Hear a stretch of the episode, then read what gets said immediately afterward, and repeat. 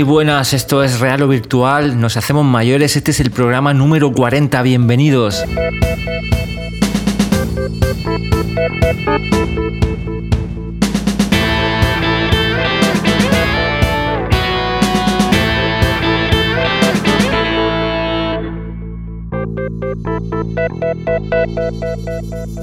Hola, ¿qué tal Ramón? ¿Cómo se presenta la actualidad de la realidad virtual? Muy buenas, muy buenas a todos. Pues la verdad es que hay bastante actividad últimamente y ya son fechas buenas porque HTC supuestamente en octubre va a mostrar esa versión final y también hay revuelo con las últimas declaraciones de Palmer en las que comenta que no se podrá disfrutar de los controladores en experiencias de 360. Comenta que el sistema lo permite, es decir, que su sistema de seguimiento lo permite, pero actualmente parece que estará centrado en colocar los dos receptores delante. Y por otro lado, además, esta semana llega la Paris Games Week, donde también, según comentó Valve, eh, va a mostrar nuevo contenido para HTC Vive. Ya a ver con qué nos sorprenden, si es un juego, quién sabe, Half-Life 3. Sí, sí, ojalá, no creo que caiga esa, pero en cualquier modo estaremos en París para contaros toda la información que se produzca sobre realidad virtual y cualquier noticia la pondremos ahí en la web. Sí, sin duda. Y además en la charla de hoy contaremos con Alfonso del Toro, conocido como Alfoto, y Martín Caballero, conocido como De Sueco, que son los ganadores de la reciente Spain VR Jam con su juego Defense Crane. Por lo tanto, conoceremos cómo fue ese desarrollo, cómo llevan el trabajo actualmente, qué planes tienen y mucho más.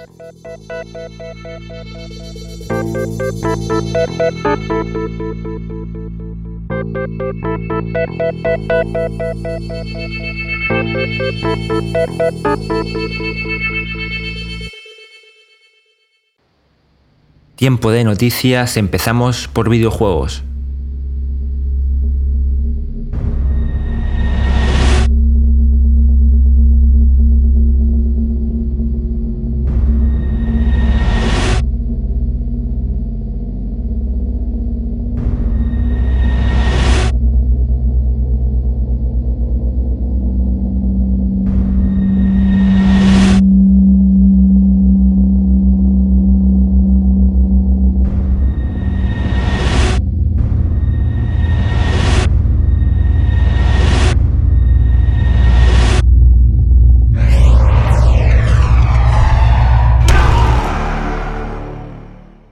Sabéis, el género de terror pega fuerte en realidad virtual, son muchos los títulos que van a salir.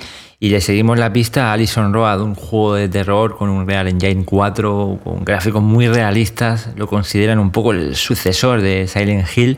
Y recientemente publicaban su campaña en Kickstarter. Esta ha sido cancelada ya que Team 17, los creadores del famoso juego Worms, eh, la han comprado, se hacen con los derechos del videojuego, por lo que no son malas noticias efectivamente, hará que este equipo pues, pueda desarrollar el juego mejor con los recursos necesarios y la experiencia que tiene Team 17, que llevan 25 años pues, en el tema de en el mundo de los videojuegos. Y nada, como dices, son, son buenas noticias. Es un buen cambio de los gusanos del Worms a este juego. Welcome to Mars. Urgent surgery required on patient number 497.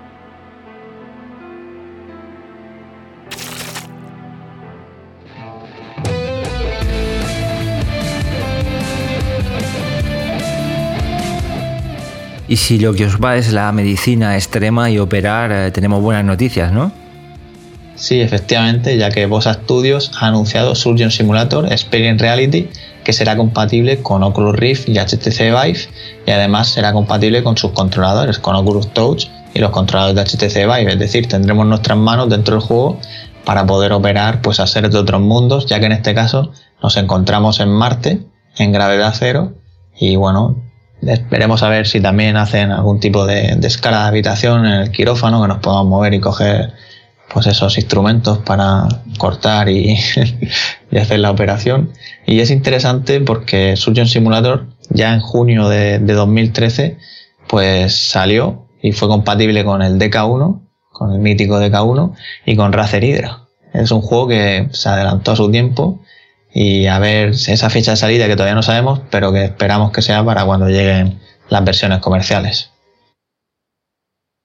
Os hablamos ahora de Like Stale, un juego que será lanzado a la vez que la versión final de Oculus y ha sido apoyado por el propio Oculus.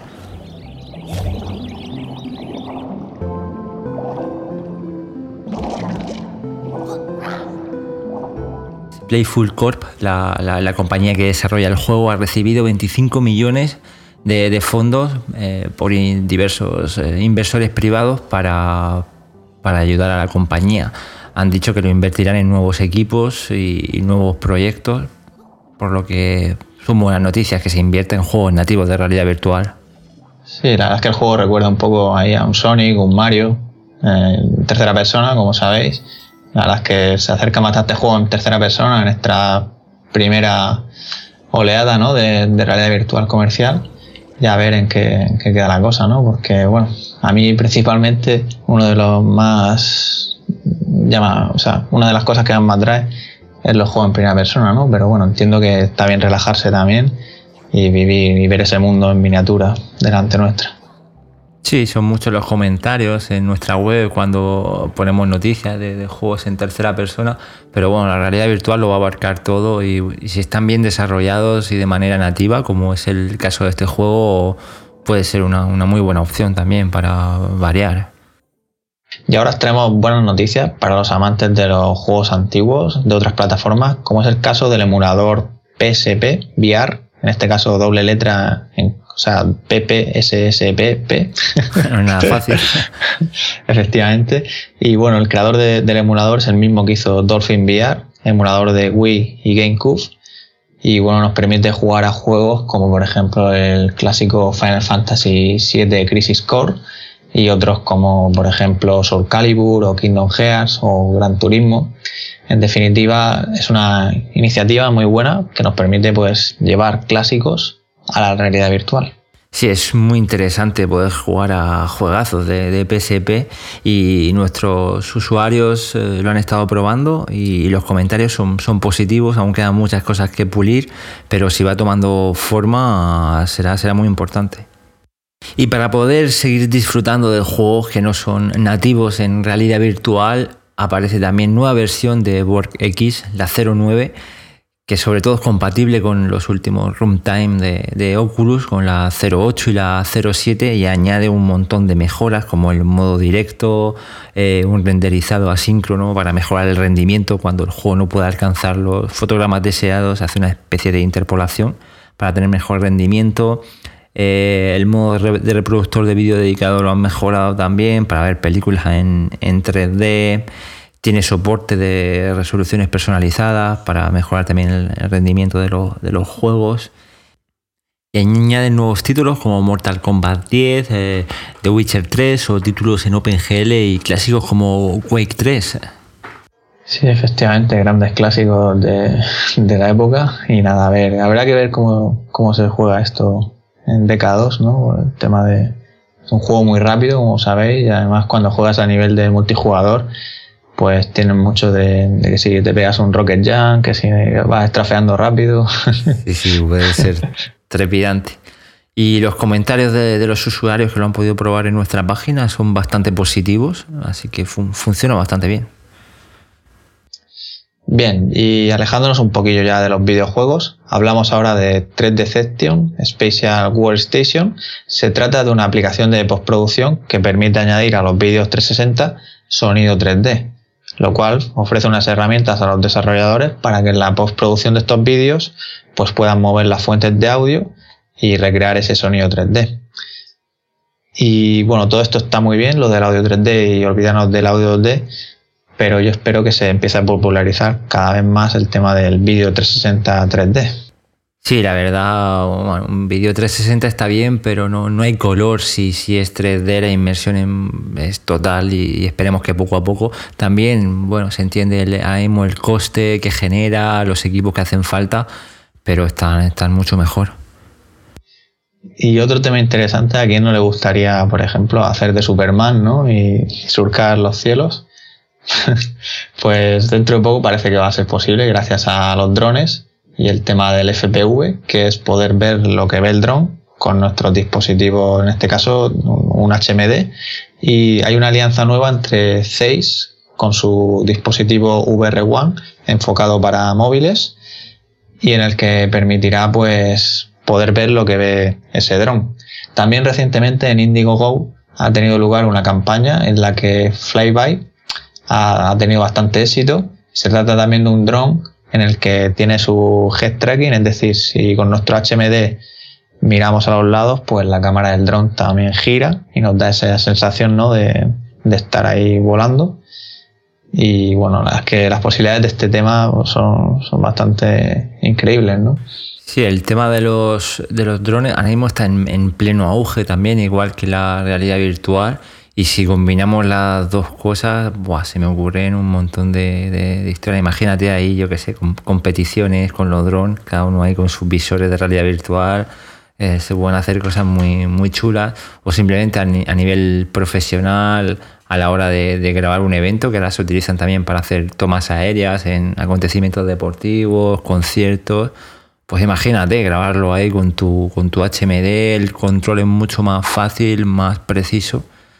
Sí, habrá que ver el tema de la latencia aquí, ¿no? Cómo, va esto en realidad, porque sobre el papel parece muy, muy bonito, pero también eso, a ver, saber con qué resolución y, lo que te decía, ¿no? El lag que pueda tener eso, ¿no? Hablamos ahora de realidad aumentada, en este caso de Magic Leap, que sigue trabajando en su visor de realidad aumentada y lo hace con un nuevo vídeo muy interesante donde se, se muestran nuevos efectos, eh, reflejos, juegan ahí un poco con la luz, eh, está, muy chulo. Sí, a diferencia del anterior vídeo que se vio, es que este vídeo no es peliculero en el sentido de que no está, no le han hecho una postproducción, ¿no?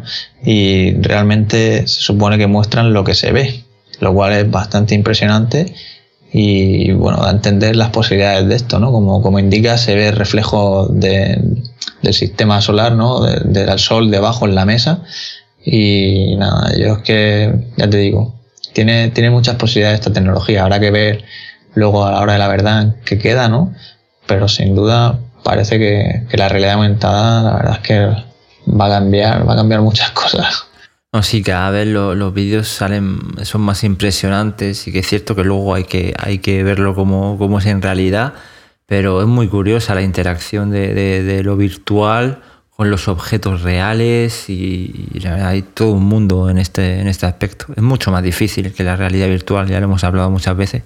Sí, sin duda, eso de posicionar los objetos ahí, que se queden ahí y que te puedas acercar ¿no? y irte por todos lados, es, es algo muy, muy curioso sin duda, bueno, ya que ha sido hace poco también lo del de el aniversario de Regreso al Futuro, bueno, el aniversario, cuando llegaba Marty al futuro, ¿no? Sí, sí, ha llegado. Se ha hablado mucho de todo esto y bueno, siempre me acuerdo de la escena de, tiburón, ¿no? De cuando sale del tiburón, ¿no? mítica. es algo de lo que pretende conseguir Magic Leap, ¿no? y ya que hablamos de realidad aumentada, pues no nos podemos olvidar, como no, de, de HoloLens, que Microsoft sigue trabajando en su dispositivo, que como sabemos llegará primero a los desarrolladores a un enorme precio de, de 3.000 dólares. Y nada, por su lado también se sabe que, Asus está negociando con Microsoft para llevar a cabo una versión para uso doméstico mucho más barata. Eh, se desconoce las características, es decir, si se quitaría cierta parte de esa versión para profesionales ¿no? de Microsoft y tampoco se sabe fecha de salida ni mucho más, simplemente que, están hablando y bueno, esperamos que pronto sepamos más. Sí, la verdad que esperemos que esto evolucione bien y, porque es un poco extraño todo, tanto por parte de Microsoft, que en sus presentaciones últimamente ha hecho hincapié en mostrarnos cosas relacionadas con el mundo de los videojuegos y ese kit de desarrollo va a costar 3.000 eh, dólares, son precios muy altos. Si ya ahora mismo la realidad virtual, la primera oleada va a ser costosa, si nos, si nos tiramos por la vía de, PC, PlayStation también, si sumas el casco y la, y la consola. Pero en Microsoft se lleva la palma con 3.000 dólares. No está confirmado, pero es un dispositivo muy caro hay que recalcar que esos 3.000 dólares es para la gente que de verdad va a desarrollar, ¿no? No es para entusiastas, creo yo, ¿no? Tiene que ser demasiado entusiasta y aparte que imagino que Microsoft hará como HTC, no le venderá las gafas a cualquiera, ¿no? Sino que tendrá su filtro para ir seleccionando empresas que de verdad pues, vayan a desarrollar contenido, ¿no? En cuanto a Sony, tenemos un par de noticias. Una de ellas es la bajada de precio de PlayStation 4 que se sitúa en 349,99 euros, la versión de 500 gigas, bajando así 50 euros. Y luego tenemos declaraciones en las que eh, se dice que PlayStation VR tendrá una vida similar a la, a la, de, a la de la videoconsola, algo que en principio es bastante lógico Sí, fue el propio Richard Mars, director de desarrollo de Sony Magic Lab, el que comentó estas declaraciones en una entrevista en la que decía justo eso, ¿no? Que la duración pues será la misma que la consola, lo cual por una parte pues si lo piensas pues es bueno, ¿no? Porque pagas por él y lo tienes ya X años, lo que dure, y como ocurre ya a veces, incluso viene la siguiente generación y todavía sigue ahí con vida, ¿no? Y con juegos. Y puede tener las dos interpretaciones. Buena para nuestro bolsillo, haces una determinada inversión en un principio y puedes estar ahí cuatro, cinco, seis años, depende eso de lo que vida, de, la vida de este ciclo. Pero por otro lado, pues bueno, la competencia puede eh, evolucionar a, a, fuerza de bolsillo también, como, como decimos. También hace hincapié en que es verdad que ocurre, ¿no? Que cuando va avanzando más el tiempo, al final van sacando juegos que exprimen más las posibilidades de, la consola, ¿no? Pero bueno, esto también ocurre en PC, ¿no? O sea, al final, al fin de cuentas, la tecnología avanza y muchas veces pues no se optimiza tanto como, como se cabría esperar, ¿no? Y claro, en la consola no tiene más remedio que optimizar y sacarle partido, pues no hay otra cosa, ¿no? No puedes cambiar ahí la gráfica y ya está, ¿no? claro, sin duda, mm, esto entra parte de la filosofía de, dispositivos como consolas. Eh. Los periféricos deben durar hasta, hasta la final de la vida de esa consola. Hmm, pero está claro que, que, eso, que la bajada de precio y lo que comenta, pues es bueno para la realidad virtual en general, ¿no? Y para que llegue a más personas. Y hablando de costes, ha salido Palmer Lucky a, la defensa de, defendiendo un poco o justificándose del, coste que va a tener eh, esta primera versión comercial y lo hace defendiendo un poco esa tecnología que va a presentar y que, como todos sabemos, será la la apuesta a largo de la realidad virtual en el mercado. Serán los primeros dispositivos comerciales y tienen que convencer a la, gente, a, las masas, y, así lo defiende. En principio, la versión final del Rift costará en torno a los 350 dólares o más. Ah, y a esto tenemos que sumarle un poquito más tarde Oculus Touch. Sí, ¿no? Y bueno, él argumenta eso, ¿no? Que tiene que ser una realidad virtual de calidad yo estoy totalmente de acuerdo en eso, aunque prefiero incluso esperar más meses, fíjate, para que si fuera necesario, ¿no? De hecho, nunca he tenido prisa en el sentido de, hombre, siempre tenemos prisa, ¿no? tenemos más, que prisa, tenemos ansia, no sé si es un poco diferente. Pero, pero a ver, soy consciente de la situación y creo que es bueno que lleve un, un HMD de calidad, que, vamos, que van a llegar, ¿no? Ya, ya lo hemos podido probar y lo son. Y, eso, pues, que tiene razón en ese, sentido, ¿no? Pero sí que es verdad que se está hablando mucho de que se contradice un poco últimamente Palmer por cosas que decía que si querían llevar hace tiempo, ¿no? Decían que querían llevar estos HMDs a precio de, coste, ¿no? O, más baratos, ¿no? Pero bueno, al final son una empresa y también tienen que, que sacar su rentabilidad, ¿no? Entonces, también se justifica en el tema de que si la realidad virtual no, no convence, pues al final la gente le daría igual, ¿no? El precio. Entonces, claro. También luego pues irá bajando de precio, según dice, y a ver en qué queda la cosa, ¿no? Porque también estará ahí HTC y bueno, también es buena esa competencia, ¿no? De cara a esos precios, ¿no? Sí, la competencia es fundamental. Y además de esto, también Oculus ha anunciado que no publicará aplicaciones que no funcionen bajo los requisitos mínimos que todos más o menos sabéis, pues una gráfica, una Nvidia, una 970 o una ATI, una 290. Sí, sí.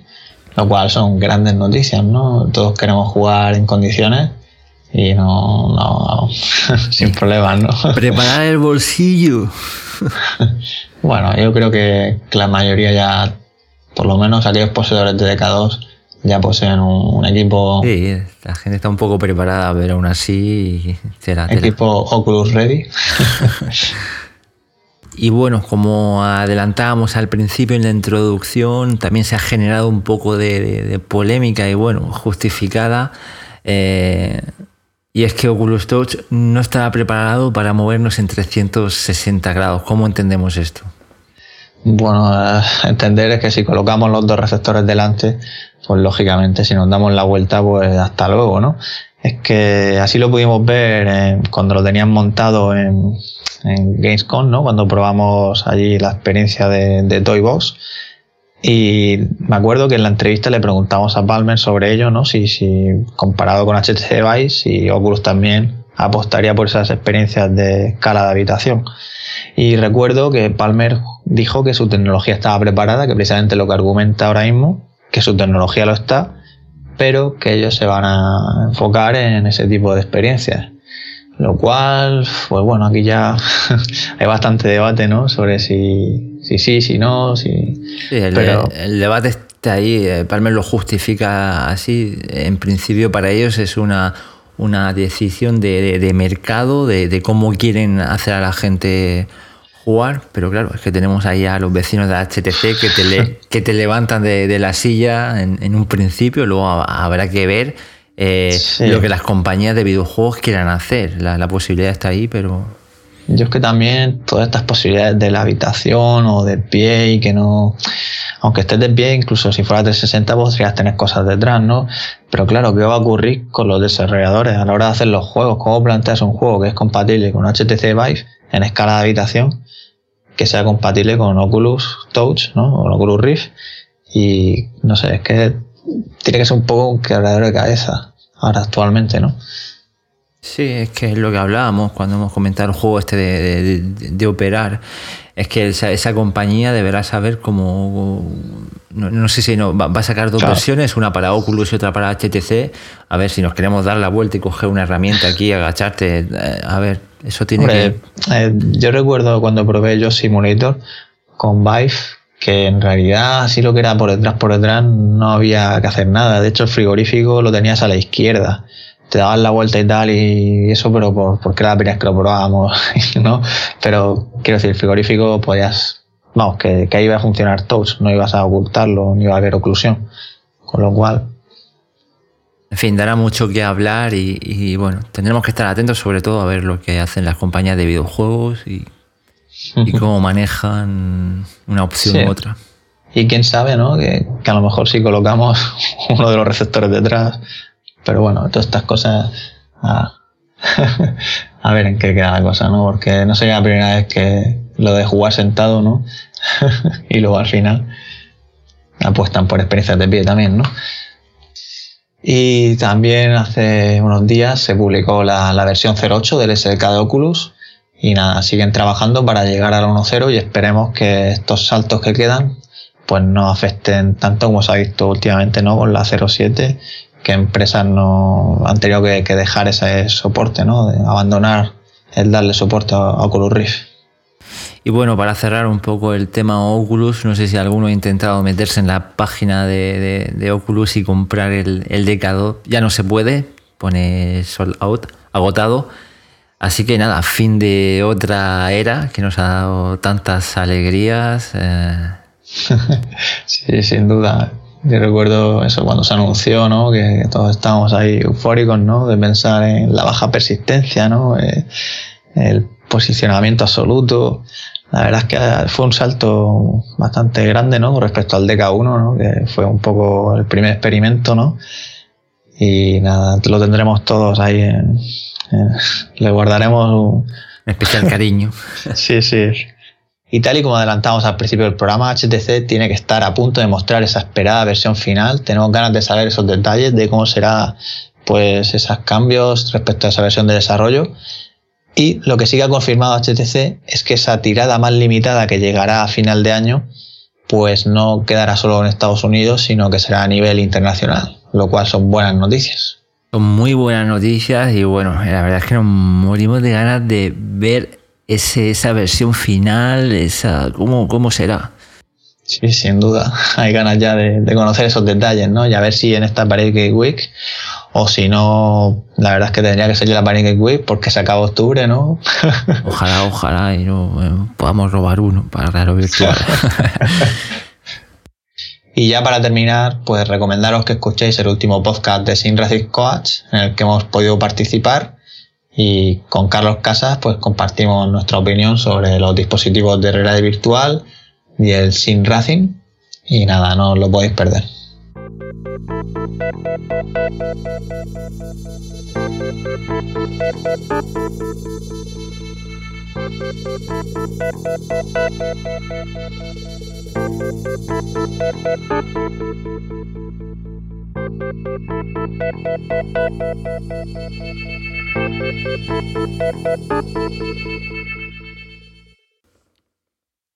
Entramos ya en tiempo de tertulia y ya tocaba por fin hablar de esa VR Jam Spain que hemos hecho, que hemos organizado junto a Brainside en, Real o Virtual. Y tenemos a, sus ganadores. Hoy vamos a hablar con Alfonso Toro. Muy buenas. Hola, muy buenas chicos. ¿Qué tal? Encantado de estar aquí con vosotros. Bienvenido y Martín Caballero también. ¿Qué tal? Hola, un placer. Ellos eh, forman un equipo de desarrollo llamado VR Squad y bueno, nos van a contar qué tal ese desarrollo de Defense eh, Crane. Muy bien, pues encantado que estéis por aquí.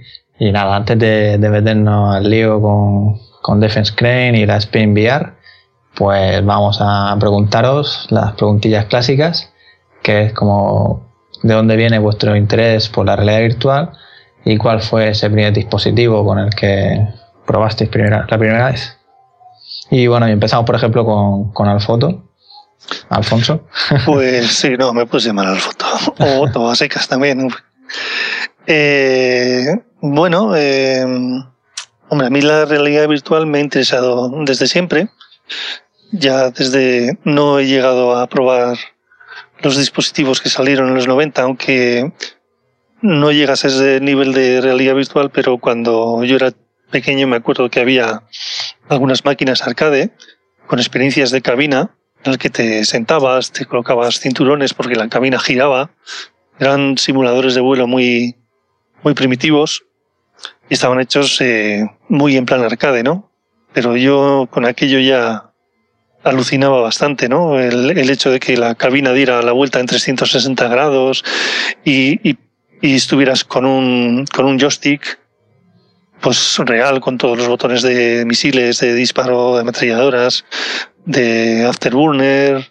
Bueno, eran, no me acuerdo exactamente cómo era la máquina de Sega, ¿no? Creo sí, pero, pero no era afterburner, era otra máquina que tenía como dos ejes para que la cabina girara completamente en 360 grados. Era, por eso tenía cinturones de, cinturones de seguridad cruzados porque te podías caer del asiento. Era, era una pasada. Y tenía, me acuerdo que cuando la vi en Madrid, alrededor de la cabina había un, pues una, una pequeña vallita, ¿no?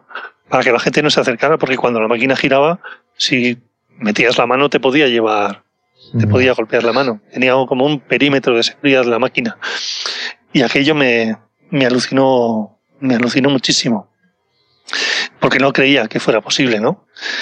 Y bueno, y realmente el, el verdadero interés por la realidad virtual nació a partir de, bueno, de clásicos del cine que, que todos hemos visto, me imagino. Eh, pues ya sabéis, las películas de los 90. El cortado de césped, Johnny Mnemonic. Pero sobre todo hay una película que me gustaría, y, sé que me estoy extendiendo muchísimo, pero hay una película que me gustaría defender, porque creo que para la época supuso una presentación muy buena de lo que iba a ser la realidad virtual en el futuro y es la película Acoso de Michael Crichton. Si la habéis visto, es una película que quitando el tema sexual del acoso sexual, va sobre espionaje industrial. Y en una de las escenas, el protagonista, que es Michael Douglas, tiene que entrar a recabar una serie de datos en un sistema operativo que funciona bajo realidad virtual si os fijáis en, en aquella escena, están todos los elementos ya que van a definir lo que es la realidad virtual que, que estamos a punto de disfrutar, ¿no? Una superficie que es como un andador, los guantes hápticos, el visor, lo, tenía todo. Y desde entonces, bueno, yo ya sabía que aquello, que aquello era el futuro. Sí, fíjate que yo de aquella película, no nada más que recuerdo la escena mítica. Pero sí, de hecho. yo creo que el director era un apasionado de la tecnología y demás. Y yo creo que se documentó bastante a la hora de, hacer la película. Y no, además, por ejemplo, la que has dicho antes del cortado de césped, también eso, ¿no? Es su andador o la bola esa que se meten, ¿no? Sí, lo que pasa es que aquí el tipo de experiencias eran un poco más lisérgicas, ¿no? Eh, quiero decir que la realidad virtual que estaban mostrando se basaba mucho en cosas abstractas, no en representaciones reales, no de un entorno, sino de cosas flotando y, y, los cuerpos que se fundían. Era como si te hubieras metido un tripi y... Sí, ¿eh?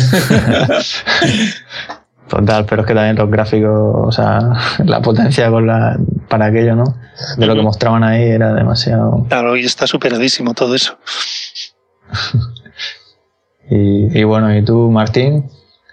Pues hombre, aparte de, de las películas antes mencionadas por Alfonso, eh, yo realmente, pues sí, siempre me, me había gustado el tema de la realidad virtual pero tampoco es que fuera un apasionado de, del tema y siguiera mucho lo, que, lo que se ha ido haciendo desde los años 90.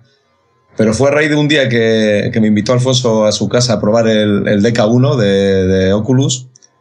Y vamos, me estuvo enseñando la, la demo de la montaña rusa, eh, una, una, demo que había de un fondo marino, que te, pues era un poco contemplativa y tal. Y luego también me puso una, una demo de terror de, de una, un juego que se, llamaba de, se llama Dread Halls. Ah, sí.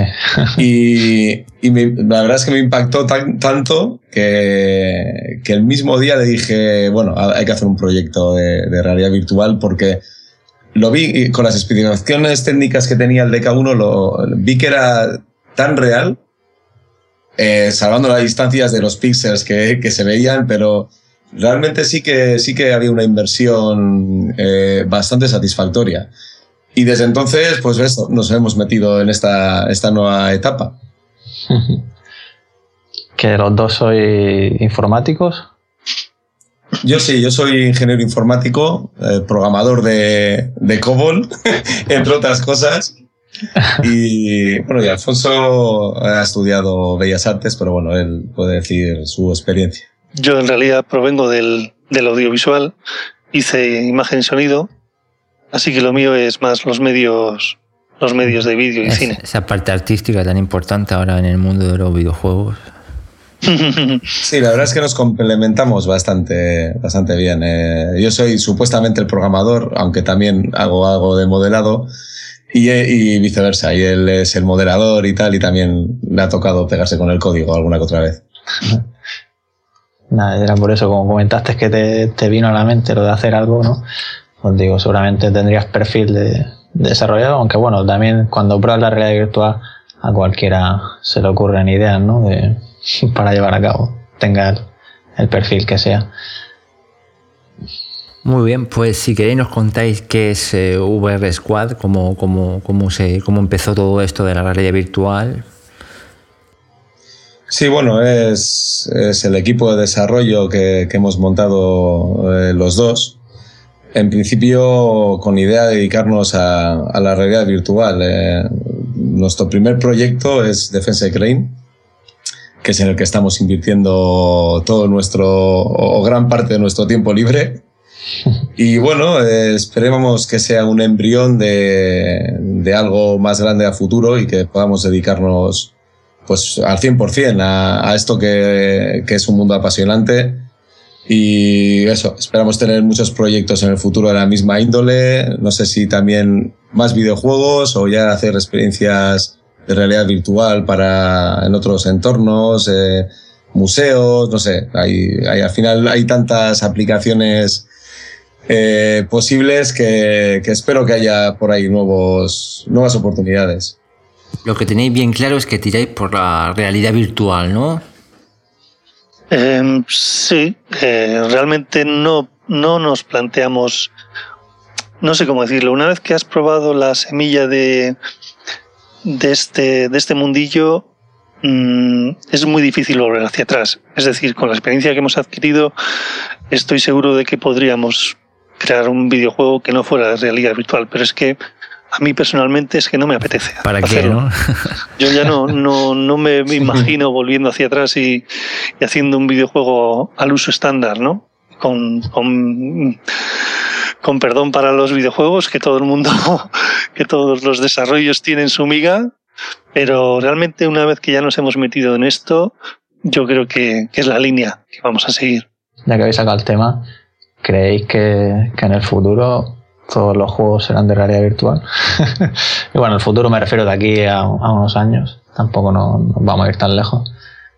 Bueno, todos, todos no sé, pero que van a tener una relevancia grande, yo creo que sí. Yo creo que sí, porque eh, yo creo que el hardware ya lo permite y, y los próximos eh, dispositivos que haya de realidad virtual eh, conforme vaya creciendo el hardware serán todavía más reales, eh, con más, pues eso, más resolución, eh, se implementarán todo tipo de, de, de, gadgets de, pues eso, de percepción sensorial y, y, yo creo que es el futuro.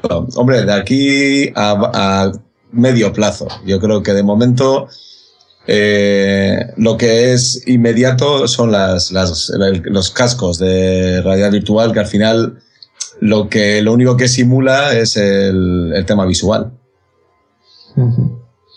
Sí, yo en, en, relación a lo que dice Martín, todavía veo muy verde el tema de, de la realidad virtual háptica, el tema de sensorial olfativo, están trabajando muy duro en ello, hay proyectos muy interesantes de diferentes universidades, pero lo que es un, un, un prototipo viable para el consumo masivo como tal eh, va a ser mucho más difícil, porque además es mucho más complejo hacer una inmersión con los otros sentidos que con, que con el sentido de la vista. Entonces, sé que acabaremos teniendo, no sé, si algún tipo de traje especial o, o qué tipo de dispositivos se les ocurrirán a, los desarrolladores, pero, pero todavía de momento en la realidad virtual que se nos viene encima ya para el año que viene es principalmente con HMDs y, y con una pequeña inmersión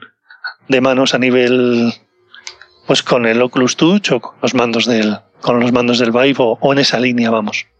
Sí, sí, pero pequeña no, eh, va muy bien. Sí, pero bueno, es lo, lo, que te decía antes. Lo suyo sería que, por ejemplo, tuviéramos eh, posicionamiento de todos los dedos, ¿no? Bueno, ya, que no solo la posición abierta, cerrada, agarrando, soltando, y también que tuviéramos sensaciones táctiles. Es decir, por ejemplo, eh, un guante, ¿no? Un guante con mm. seguimiento de los dedos.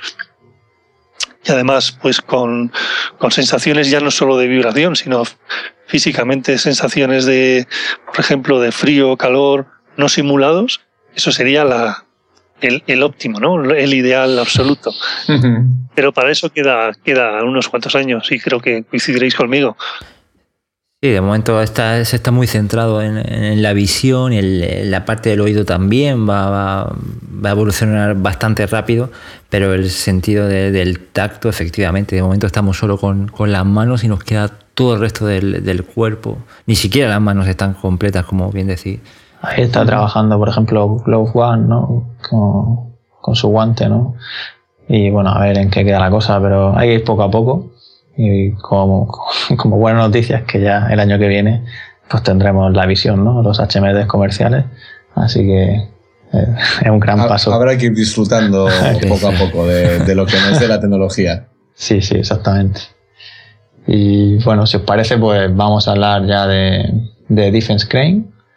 Y para aquellos que quizá no, no conozcan el juego, pues contarnos primeramente en qué consiste el juego. Sí, bueno, el, el, juego es el tipo es de un tower defense, de, de los de toda la vida, en, pues eso, que tienes que poner torrecitas, eh, vienen los enemigos por un camino y, y tienes que, que, ingeniártelas para, que, para matarlos y que no lleguen a, al otro lado de la base. Eh, lo que es diferente de, nuestro juego es que lo que es la torreta es en realidad una grúa de demolición y que tú estás eh, dentro de la grúa de demolición. Entonces, eh, no es solo disparar a los objetivos, sino que la velocidad de la propia grúa y la oscilación de la bola pues, hacen bastante más difícil impactar directamente. O sea, tiene un punto ya de, habilidad, aparte de... No, es solo poner la torre y, dedicarte a, esperar a que, a que los enemigos pasen y, les dispares, sino que, tienes que jugar con las físicas de la, de la bola. Eh, la habilidad que tengas con los mandos y un poco pues la inteligencia del jugador para crear obstáculos eh, de tal manera que los enemigos pues eh, se ralenticen, te den más tiempo a, chocarles, a dispararles y todo en tiempo real. Entonces es lo que... Y bueno, todo eso juntado ya la experiencia de inmersión que te da el Oculus Rift, pues yo creo que va a ser un, juego muy divertido y, esperemos que a la gente les guste. Sí, está, está muy bien. Yo lo, lo estuve jugando ayer para recordarlo un poco y, y me, me, me, gustó mucho la, la escala y, el comienzo del, del juego da, da, vértigo. O sea, de repente una vez que te pones el, el casco y empiezas a jugar y te ves dentro de, de, la, de la grúa, como no tienes ese proceso de, de, entrar, subirte, apareces ahí, ese primer momento la verdad que impacta mucho en realidad virtual. Sí, la verdad es que yo, también lo estuve probando y como comentas tienes que tener habilidad porque al principio... es difícil. sí, sí. Me pasa... Eh, sí, bueno, eh, nos gusta nos gusta pensar que el juego es difícil por alguna razón, no es, no es simplemente por putear al jugador.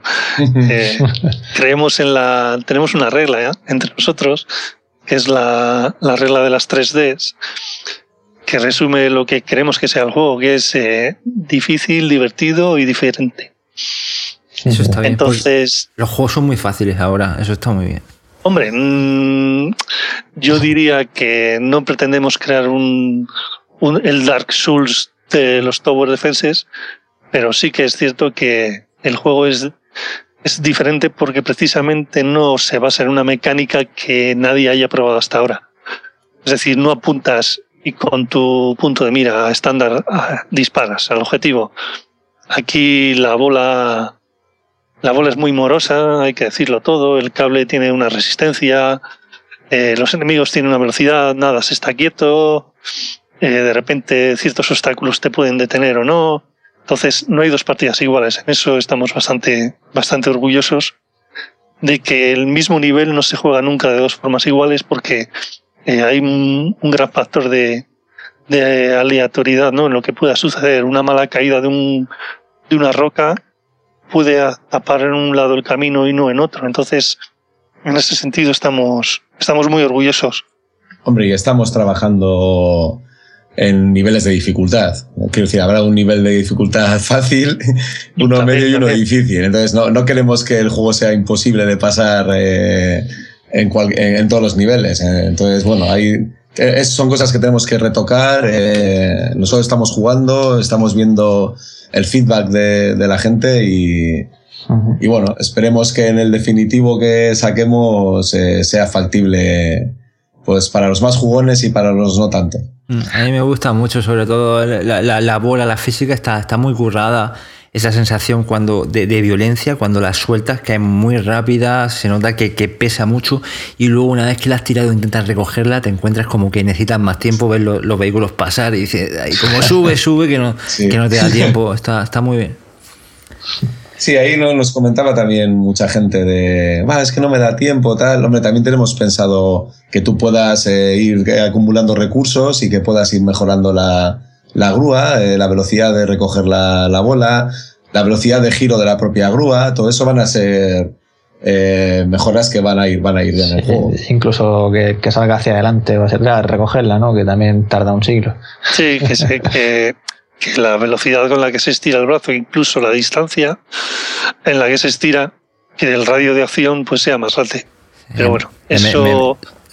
Ya me veo la, la, bola, la bola ardiendo, lanzando misiles ahí. Eh, no vas mal, no vas mal. Pues es que de hecho nos robas la idea, porque es una de las grandes ideas que tenemos con bolas de, de, diferentes tipos de daño, ¿no? queremos hacer, tenemos en mente ¿eh? bolas de fuego, bolas con pinchos. Eh, son, ideas tenemos muchas. A mí me llamó la atención mucho en el segundo mapa, cuando de pronto eso se me ocurrió. Es que al principio ni lo pensé, ¿no? Pero luego ya me di cuenta que digo, coño, si puedo tirar las rocas que había en el túnel que había ahí de rocas en la parte derecha, no sé si acordáis y, al final, pues, eso, bloquear la carretera y entonces ya, claro, se quedan ahí y pueden empezar a pegarles viajes por todos lados. y de hecho, con las propias rocas que caen, alguno reventó en, de, una roca y está, esos momentos está, está chulo. Sí, ahí metimos, hemos metido bastante inteligencia de, hay coches que, que esquivarán el camino, otros que no. Eso también es algo eh, novedoso, no, no van todos por el mismo camino ciegos y, y demás. Y bueno, todo eso son cosas que, que hemos implementado y que tenemos que ir ajustando y tal. Pero bueno, la verdad es que estamos bastante contentos con, con el resultado. ¿Y cómo surge la idea de, un juego así? Quiero decir, ¿erais fans de este tipo de juegos o, queréis hacer algo diferente y de pronto se ocurrió? Bueno, viendo la experiencia vivida con, con las demos que, que probamos con el DK1, eh, pues eso, aprovechamos el tirón y junto que ya disponíamos del DK1, pues pensamos en hacer algo para de realidad virtual, vamos. Eh, la verdad es que eh, es, la realidad virtual, pues eso, nos va a proporcionar realismo, inmersión y, y queríamos que este tipo de juegos, estar dentro de la cabina y demás, era muy factible o muy, muy adaptable, adaptable a, lo que son las, gafas de realidad virtual. Eh, si os acordáis, al principio, cuando, cuando salió el DK1, eh, en el manual de las buenas maneras que sacó Oculus, tenían una, tenían una serie de directrices ¿no? de lo que iba a ser una experiencia óptima para realidad virtual y, y nosotros nos fijamos un poco en, en aquellas experiencias y pensamos que, que, este tipo de juegos que no conllevaban pues traslaciones, ¿no? El, no, no movían al jugador, que lo mantenían sentado y, y, que podías mirar a tu alrededor en 360 grados, pues era perfecto, ¿no? Para la idea de, de lo que iba a ser la realidad virtual que en principio que en principio mostró Oculus. Luego la cosa ha sido diferente y ahora parece ser que, todo el mundo apuesta por las experiencias de pie y de habitación, pero nosotros seguimos empeñados en, que una buena experiencia concebida para, para, un tipo de juego concreto tiene que ser muy buena y no, no desmerece para nada de otras experiencias de realidad virtual. Por ejemplo, un buen juego de coches, una buena sensación de estar en la cabina de un coche es magnífica. Y nosotros también queremos reproducir un poco esa, esa experiencia, ¿no? que nuestra realidad virtual sigue siendo igual de buena porque estás en una cabina y además tienes el, el factor diferencial con respecto a otros juegos, que es lo bueno que te da la realidad virtual, que al sumergirte en la cabina te coloca a 20 metros sobre la altura del suelo y es algo que otros juegos lo han hecho mucho.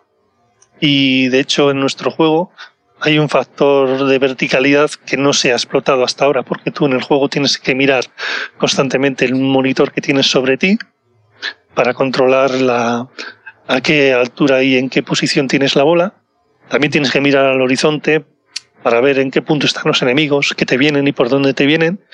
Y sobre todo tienes que mirar debajo de ti, sobre, tienes que mirar entre tus pies para ver a qué le estás dando. Entonces, eh, este tipo de experiencia no hubiera sido posible sin la realidad virtual.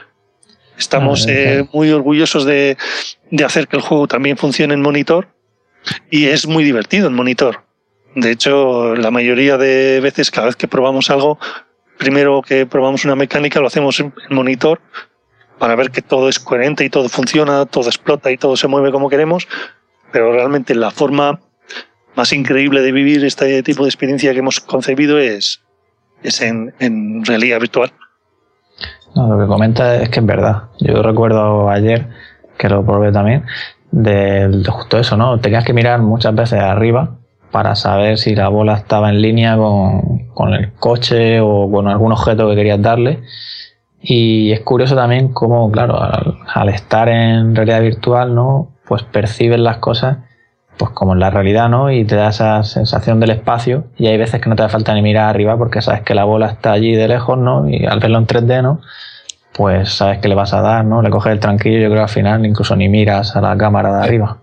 Esa es la idea. La idea es que el monitor de arriba es, eh, está como ayuda, pero luego cuando el jugador va, pues va metiéndole horas y demás, pues ya tiene la percepción en 3D. Ya le cuesta menos saber si la bola está situada encima de tal coche o... Entonces, bueno, esa, esa es la idea que, que, habíamos manejado desde el principio. Claro, esto verlo en un monitor tradicional pues más, más, más difícil, ¿no? No tienes ese, ese efecto 3D, ¿no? Para, para verlo bien. Sí, por eso pusimos la, cámara encima de la, de la, grúa, porque al principio eh, la gente se perdía. Eh, y, bueno, es que está claro, hasta que vas cogiendo el tranquillo, no sabes muy bien en dónde está situada en el mundo. Es que si algo funciona bien ahora mismo en realidad virtual, antes que otro tipo de experiencias que estamos en, fase de desarrollo, con tema de, de andadores, historia, es un juego de cabina, es que funciona muy bien. El estar ahí dentro, eh, cualquier juego de, yo que sé, de coches, de, naves, es que funciona a la perfección con, la tecnología que hay ahora mismo. Sí, bueno, y el estar de pie con un poco de movimiento también es, la caña, pero claro, es lo que habláis. No vas a estar de pie en un coche. no, además, eh, para evitar sensación de mareo y demás, y si estás sentado no es lo mismo que estar moviéndote y yo creo que, pues sobre todo al principio va a funcionar muy bien este tipo de juegos. Bueno, yo ahí te diría que, que de pie si te mueves tal cual no, no, hay ningún problema con el mareo. Sí, pero bueno, lo que hablamos, ya estaría limitado un perímetro ahora mismo. Ya, ya, sí. Y yo quería preguntar también en cuanto a la, música, ¿es, ¿es, vuestra? ¿La habéis desarrollado vosotros? Eh, no, la música es una música que está comprada, eh, pero está muy bien buscada. Está muy bien buscada, pega mucho al, al videojuego. Porque... Suena desierto, no sé por qué. Sí, claro, de hecho, es, de hecho es, esta, es música desértica de, no sé si decir o no, el, el título del, del track eh, es de un compositor que se llama Michael Lamana que se dedica a hacer música para videojuegos, también ha hecho tema audiovisual y tiene es muy épico y tiene algunos tracks realmente impresionantes, ¿no? Sobre todo tema de, de fantasía, lo podéis encontrar en la web. Y tiene un, una colección exclusiva de música de ambientes eh, desérticos que se llama Badlands Collection y, creíamos que le iba al pelo a nuestro juego porque nosotros habíamos ambientado el juego en un entorno desértico, árido, como muy desolado, ¿no? con, con ruinas eh, que se pueden ver en la distancia, pues, tormentas de polvo que pasan. Y la verdad es que, que fue oírlo y decir, da igual lo que cueste, está, esta es la música que queremos para el juego. Luego no, no sabemos si realmente necesitaremos más música y de hecho estamos en contacto con un compositor que está interesado en, en añadir algunos tracks más al, juego. Pero de momento para la demo la queríamos sacar con música y, nos vimos en la necesidad de, comprar esta música que es maravillosa. Sí, sí, en cualquier caso está muy, bien elegida. A mí, me encantó, le, le, pega mucho. Eh. Yo, tengo curiosidad de saber, pues, si empezasteis de cero el desarrollo para la Spain VR Jan o ya habéis trabajado previamente en, en Defense Crane. ¿Cómo fue?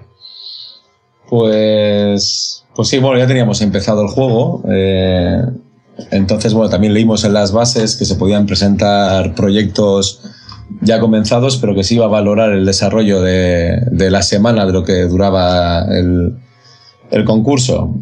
Entonces, bueno, pues estuvimos una semana eh, preparando un build con mejoras de lo que teníamos, pues bueno, para presentar algo, algo digno de presentar. Y, bueno, pues ahí estuvimos pegándonos con todos los problemas que tuvimos de las cámaras con, la versión 4 de Unity, que teníamos un sistema de lógica de, para cambiar de una cámara a otra y tal, que nos estuvo dando nos estuvo dando guerra mucho tiempo de, esa semana. Y, y, bueno, y al final estuvimos pues hasta el día antes eh, trabajando todo lo que nos podía, lo, los que, lo que nos permitían nuestros trabajos. Y, y, el día antes a las 3 de la mañana pudimos decir, por fin, tenemos un build, vamos a mandarlo. ¿Sabréis decir cuánto tiempo más o menos os llevó pues sí, más o menos unas cuatro horas diarias le metíamos. Y el último día que estuvimos hasta las mil, pues además ese día tú, salías antes. Sí, sí, ese día estuvimos desde la hora de comer hasta las 3 de la mañana dándole caña. Eso es. fue intensivo, ¿no? Intensivo, era salir del trabajo, quedar y ponernos a picar código, hacer pruebas. Por aquel entonces, como bien ha dicho Martín, estábamos con la versión 4 del Unity, que, que no era lo más deseable en aquel momento. Y eso, eso fue una gran fuente de problemas, pero bueno, yo creo que mereció la pena. Porque no, no habéis tocado un Real, ni imagino que sería más complicado, ¿no? El saltar, ¿no? bueno, de motor. Claro, en principio decidimos hacerlo en Unity porque, bueno, desconocíamos los dos motores gráficos a nivel técnico y, y habíamos visto que con el Unity la curva de aprendizaje era como más rápida. Entonces nos decantamos por el Unity básicamente por esa razón. Y enseguida que nos nos lo instalamos, enseguida pusimos ahí cuatro objetos en la escena, un script, tal, no sé qué y ya veíamos que conseguíamos cosas. Entonces, bueno, eh, por lo menos la, la, la, curva de aprendizaje era más gratificante que pegarte con un motor un poco más, bueno, yo creo que mejor, pero más difícil de aprender. Sí, se dicen de todo. Un poco más complejo a simple vista, lo que nos suelen comentar y, y lo del tiempo también lo, lo, lo, suelen decir mucho. Pero sí que es verdad que, que la mayoría pues tiene ese, o sea, se, tiende a pensar eso, ¿no? Que, que, Unity es más fácil de aprender, ¿no? Hombre, en aquel momento, cuando empezamos nosotros con el Unity, estaban en la versión 4, eh, en aquel momento eh, Unreal no era gratuito y había muchísima documentación de Unity. Entonces, por una cuestión también bastante práctica, decidimos que, ya que el proyecto nos servía también para aprender, pues deberíamos disponer de, del motor que más facilidades nos diera ¿no? a la hora de, de, aprender desde cero.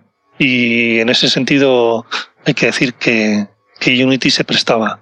Era una herramienta que, y lo sigue siendo desde luego, es una herramienta que te da todas las facilidades. A día de hoy ya, ya no sabría qué decirte. Desde luego los, los resultados a nivel visual de Unreal superan superan cualquier cosa de lejos que, que puedas conseguir en el mismo número de horas con Unity. Con Unity se pueden hacer cosas estupendísimas, realmente con un acabado profesional increíble, pero necesitas controlar de una manera tal la herramienta que, que, que en ese aspecto igual para conseguir lo mismo y no conociendo la herramienta, igual inviertes más horas en Unity que Unreal si quieres, yo qué sé, hacerte un, un acabado. No sé, ¿habéis, ¿habéis visto la demo del, del Herrero? La demo con la que salió el Unity 5. Mm, no sé ahora mismo cuál es. Es un vídeo que es una. que parece un render, pero está hecho todo en tiempo real. De Blacksmith se llama el vídeo. Y bueno, y aparece, bueno, no os lo quiero destripar, eh, buscadlo en YouTube y lo veréis. El acabado es es brutal. A nivel de luces, ese, por ejemplo, ese vídeo acalla muchas bocas sobre lo que puede hacer el Unity. Sin, embargo, cuando luego te bajas el proyecto y lo abres en Unity y ves la cantidad de props de luz que usa y la cantidad de, bueno, la cantidad de recursos que, que hay ahí invertidos, dices, uff, no sé si yo algún día voy a llegar, nosotros dos solos vamos a llegar a, a ese nivel, ¿no? De, de acabado. No vamos, desde luego tampoco vamos nunca no habíamos pensado ir en esa línea de hiperrealismo. Sí, habéis elegido otro tipo de, efectos visuales eh, más encaminado a, por decirlo, al cómic, ¿no? Más. Eh. Sí. Sí. Bueno, eh, hablo yo, estamos aquí a ver quién habla. no, bueno, la, idea es tener una estética, pues eso, desértica.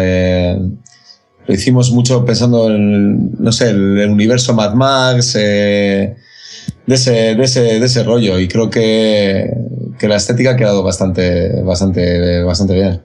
Además, eh, nos ayudaba el hecho de, de tener los personajes también con una estética de cómic y que todo tuviera el cel shading, ayudaba a quitarle un poco de hierro al asunto, ¿no?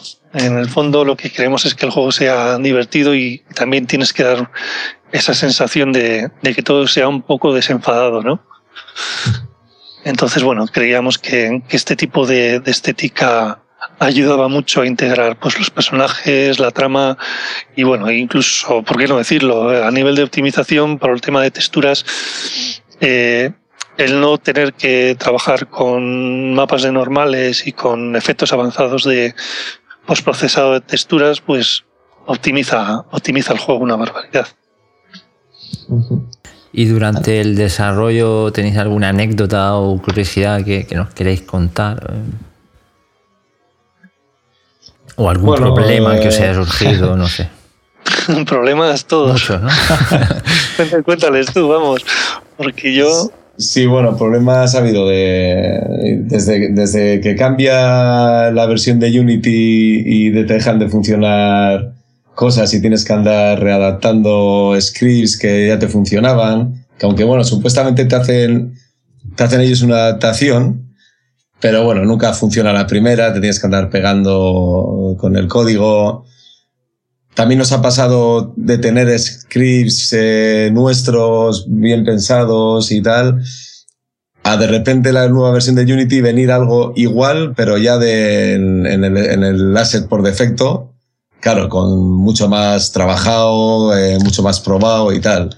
Entonces, bueno, cada vez que sale una versión de Unity nueva, andamos, tiro este código, meto este, aprovecho esta funcionalidad. Entonces, bueno, el día a día, vamos.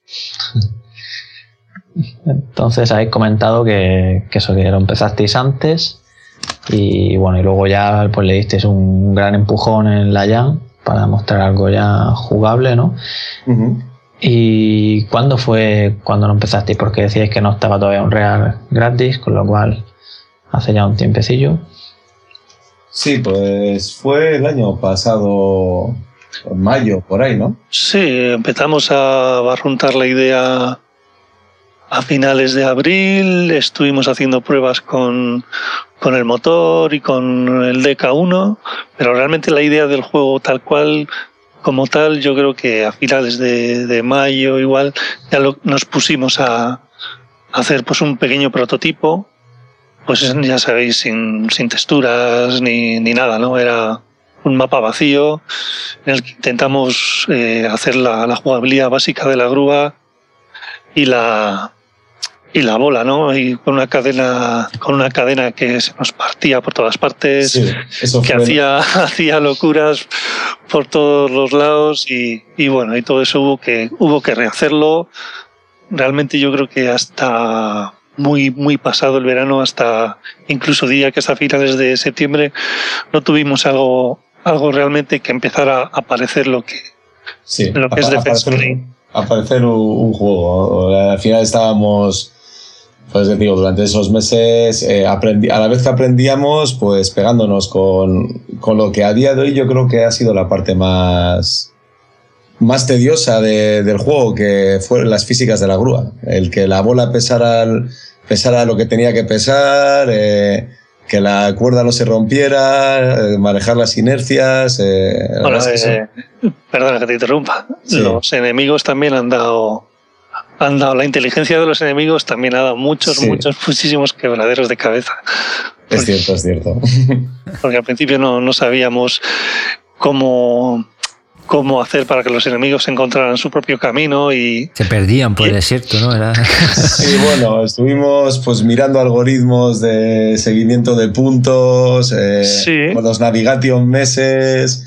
No, no, teníamos muy claro cómo, cuál era la manera más óptima sin querer llegar a tener pues un juego de, de, de coches, de carreras de coches, sino simplemente queríamos pues eso, que los, los vehículos tuvieran caminos y, y, bueno, inicialmente iban por un único camino y ya más, más tarde pues le hemos empezado a meter ya lógicas de, de que cambien de camino, dependiendo de si se encuentra con obstáculos y demás. Entonces, en definitiva, lo que os llevó a apostar por, por una experiencia para el DK2, para la Jam me refiero, fue que, ya tenéis algo ahí, ¿no? Quiero decir, porque se podía presentar o una experiencia en Gear VR o en Oculus Rift. Sí, bueno, realmente eso fue algo, algo muy práctico, porque ya teníamos eh, en casa el DK1 y el DK2 y, y no disponíamos del Gear VR, entonces tampoco teníamos un Samsung Note.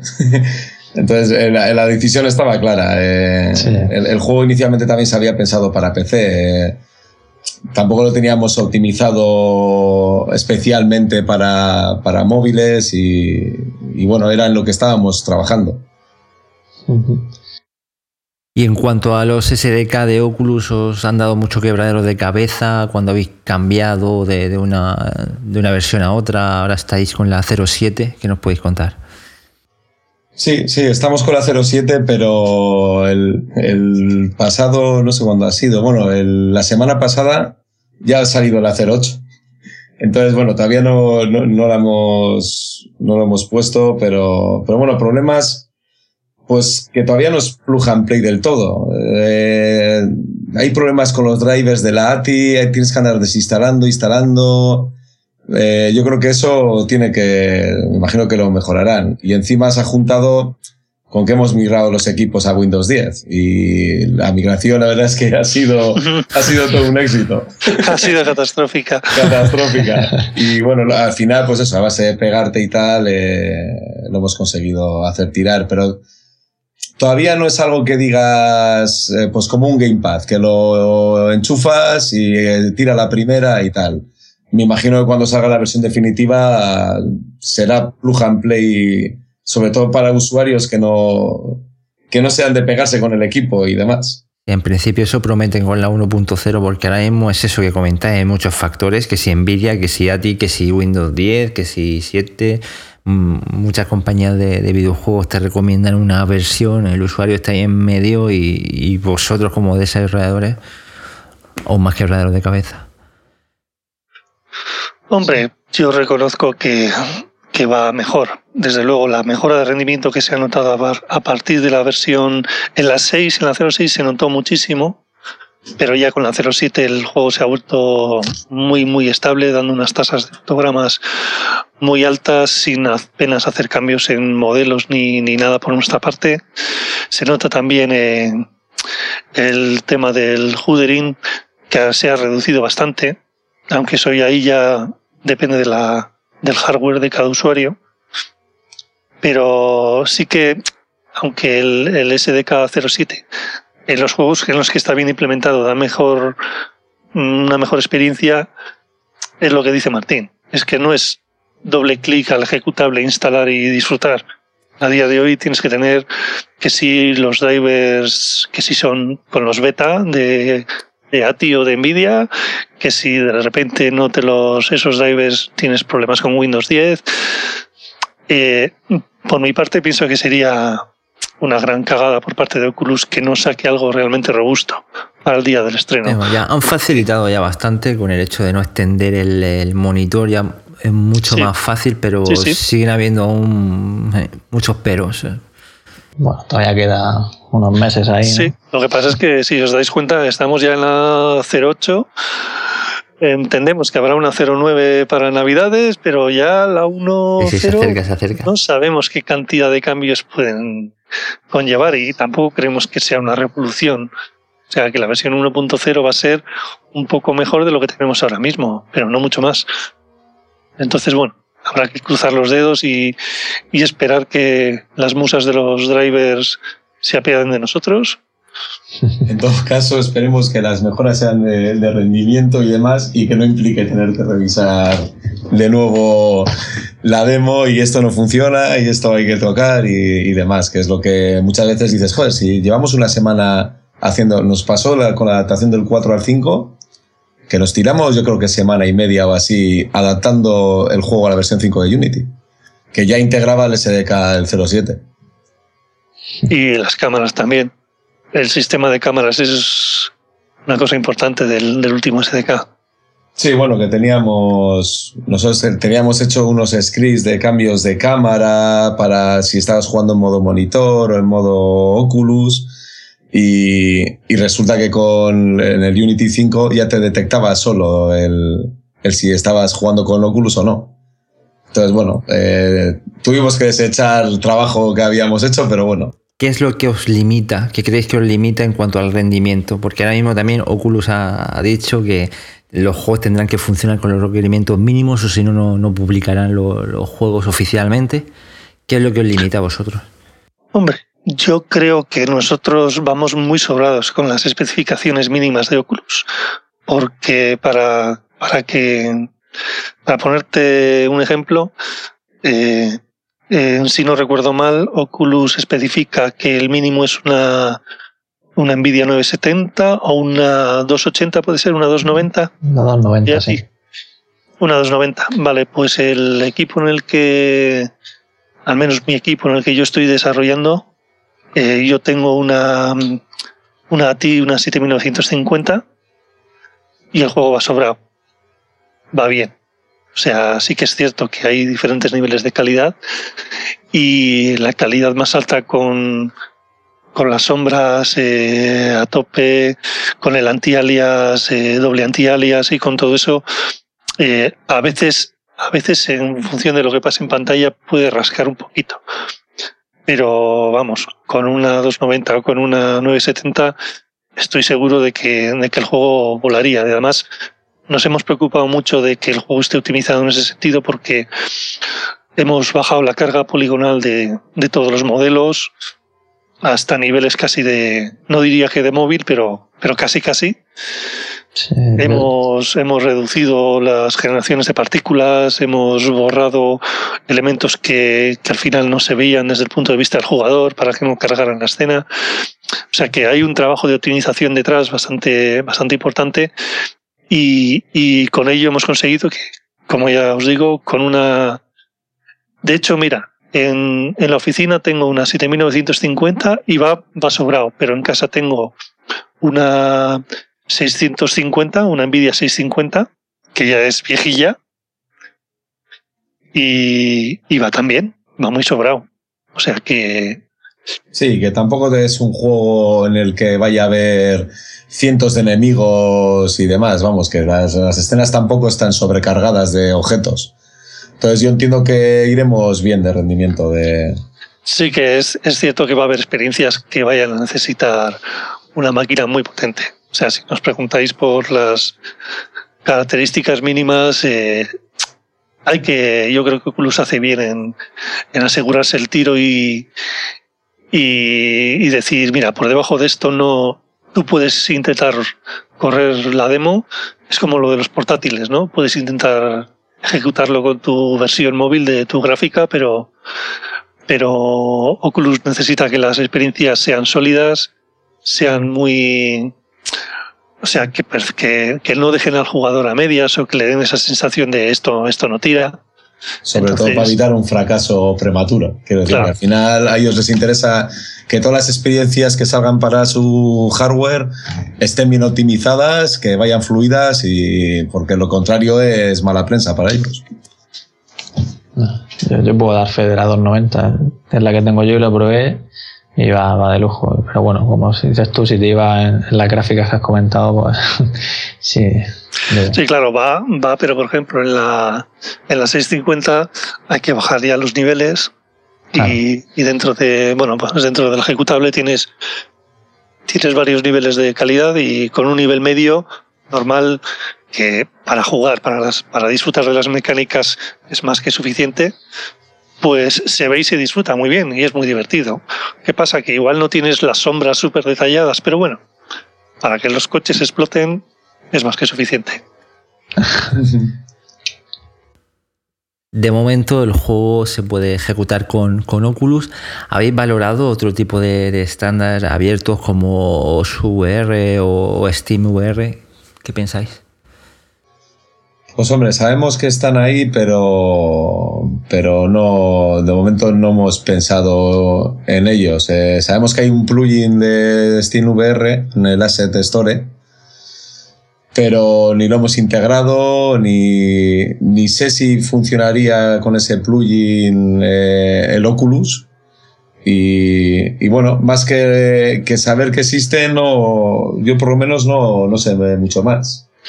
Hombre, si, si Valve tuviera bien enviarnos un kit de desarrollo del, del Vive, yo estaría encantadísimo de hacer la portabilidad a cualquier sistema que, que, ellos quieran, pero claro, evidentemente no tendría mucho sentido empezar a hacer pruebas a destajo con el plugin del, del SteamVR si luego no vamos a, usar su casco, aunque en realidad debería funcionar para más de un HMD pero realmente como el que, el que disponemos y con el que estamos desarrollando es Oculus, pues al final nos centramos en la experiencia de lo que tenemos.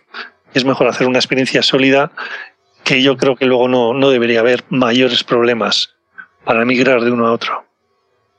Sí, sin duda. no, que estaba imaginando que eso, que la escala de habitación en este tipo de juegos no, no tiene cabida.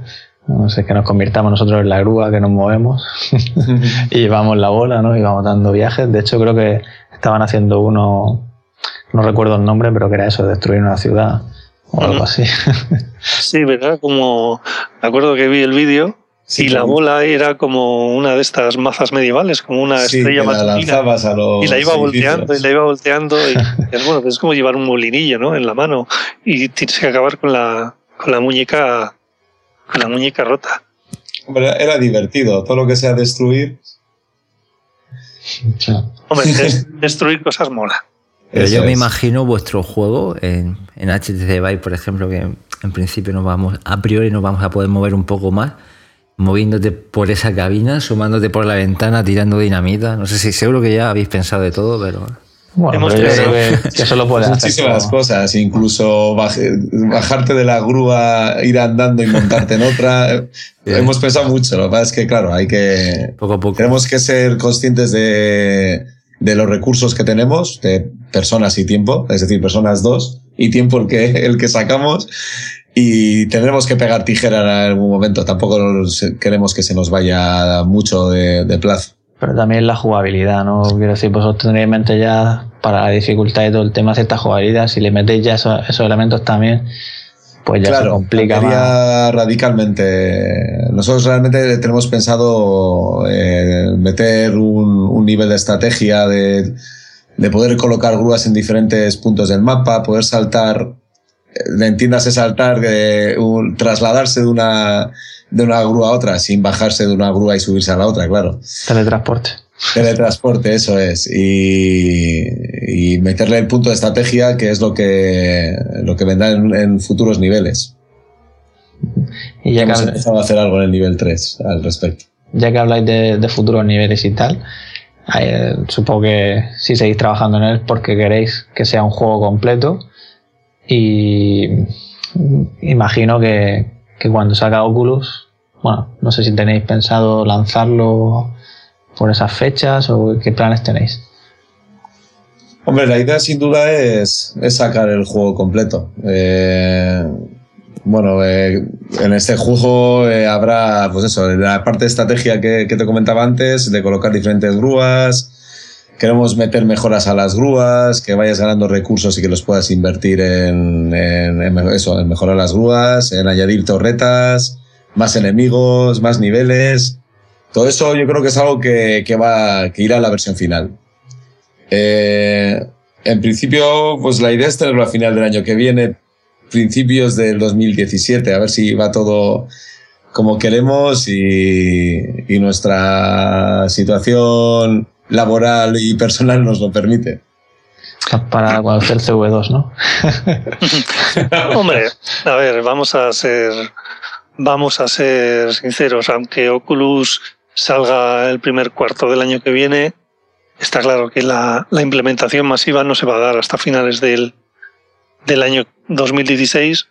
Sí que es cierto que sería el momento óptimo, la campaña de Navidades del 2016, en el que ya hay un parque de, de usuarios bastante decente que puedan acceder a, a, querer comprarlo. Entonces, eh, eso sería lo óptimo, pero como dice Martín, nuestra situación es la que es, entonces eh, eh, no sabemos si realmente por lo que sea se nos puede ir un poco más y si se nos va un poco más está claro que ya nos iríamos a, a inicios del 2017. Y en cuanto al contenido, ¿qué, podemos esperar de esa versión final? ¿Cómo de largo será el juego o qué? Bueno, eh, ya os ha comentado Martín algo de que eh, hay una hay una capa más de estrategia muy muy vinculada al género del Tower Defense que va a ser eh, gestionar recursos, que vas a ir ganando por tiempo y por destrucción de enemigos. Entonces, con esos recursos se podrán invertir en diferentes elementos, o bien mejorar la propia grúa que ya tienes, o eh, construir grúas en otras partes del mapa para poder disponer de varios puntos calientes ¿no? en los que destruir enemigos, o incluso eh, poder eh, comprar algunos elementos que ralenticen a los enemigos o que les hagan un poco de daño para que los enemigos ya vengan tocados hasta cuando hasta la grúa en la que estás, ¿no? Entonces, eh, eso, unido a, la lógica de los nuevos niveles que queremos meter con múltiples, eh, múltiples alturas, para que el juego no sea horizontal, sino que tenga cierto componente de verticalidad, como ya he comentado también antes, eh, queremos que tú puedas mirar hacia abajo y encima puedas mirar a, a la altura de donde estás, incluso un nivel más abajo por encima de un barranco, por ejemplo. Entonces, en ese punto todavía no tenemos un número de niveles prefijado. Tenemos muchas ideas, tenemos una especie de libreta donde vamos haciendo bocetos de, de los niveles y de lo que nos gustaría meter. Y tenemos empapeladas las, las paredes del despacho con, las posibilidades de eh, punto A, punto B, punto C, qué pasa si vamos de A a B, a C. Pero no hay, no hay un número de niveles fijos. Sí que sabemos que habrá una duración determinada y, que, bueno, que si el juego es muy rejugable, esa duración se va a poder multiplicar por dos o por tres. Entonces, cuando veamos que el juego tiene cierta entidad, pues ya lo, lo daremos por lo daremos por bueno. Suena bien y tenéis mucho trabajo por, por delante, por lo que veo. lo que decía antes de la rejugabilidad, ¿no? Que va cambiando y también pues tenéis eso de que completas el nivel y te aparece, pues has sacado una estrella de tres, ¿no? O sea, al final te da... o sea, te pica a hacerlo otra vez, ¿no? Exactamente. sí, sí, sí. Sí, ya, pues como ha dicho Alfonso, pues tenemos pensado hacer niveles, eh, puentes que se destruyan, que se caigan los jeeps al vacío, pues ese tipo de cosas. Eh, a ver, a ver si nos da tiempo a, hacer todo lo que tenemos en mente, o por lo menos gran parte de lo que tengamos en mente. Y en cuanto al control que tenéis pensado, de momento lo proponéis el juego con un gamepad tipo 360 pero ya aparecen en el horizonte Oculus 8, el HTC eh, con su sistema de, controladores. ¿Qué, habéis pensado al respecto? Pues de momento, bueno, la demo que, que jugasteis vosotros, yo creo que solo se podía jugar con Gamepad y, teclado y ratón. Estamos pensando también, eh, estamos empezando a hacer pruebas con un JAS. Eh, de cara al Oculus Touch, pues no lo hemos valorado mucho, pero entiendo que sería complicado. Habría que ver qué implica el, meter la API de Oculus Touch. Eh, tendríamos que hacer animaciones y demás, y, no sé si realmente merece la pena para la experiencia que queremos que, tenga el jugador. Un joystick, un JAS pega mucho, la verdad. O sea, es lo más real que podemos encontrar eh, si manejamos una grúa real, claro hemos hecho una. A ver, no, no es exactamente el mando de una grúa, porque en el J tienes el eje Z, ¿no? Que es el, el throttle. Y, y realmente en una grúa bueno, en una, en una nuestra sí, porque nos la inventaríamos nosotros. En una grúa real va todo, casi todo por palancas y botones. Sin embargo, eh, las pruebas que hemos hecho hasta ahora son bastante divertidas en el sentido en que el jugador asume muy rápidamente, ¿no? Que, el, que ese GZ es el brazo de la grúa. Entonces eh, es muy intuitivo el hecho de empujar hacia adelante y estirar el brazo, tirar hacia atrás y retraer el brazo eso unido a que también el hecho de, que el botón principal de disparo del joystick que se corresponde con, con la caída de la bola hace muy fácil el manejo con el JOTAS. Pero claro, es también un poco lo que decía antes. No sabemos el parque de usuarios con JOTAS que existe y no podría, no tendríamos que, que vincular el juego únicamente a un tipo de controlador. Entonces, por eso lo que hacemos es, vamos a intentar ofrecer varios tipos de control sobre todo basados en mandos que ya están disponibles en casa de cada uno. No vamos a obligar a ningún jugador a comprarse ningún mando, desde luego. Sí, además, yo creo que al principio la gente, yo creo que no se va a comprar el Oculus Touch más que los, los más metidos en el tema. Vamos, el usuario común no creo que esté dispuesto a gastarse el dinero en las dos cosas. Entonces, bueno, de momento, a ver, no, no, cerramos la posibilidad de adaptarlo, pero a priori eh, no lo estamos contemplando.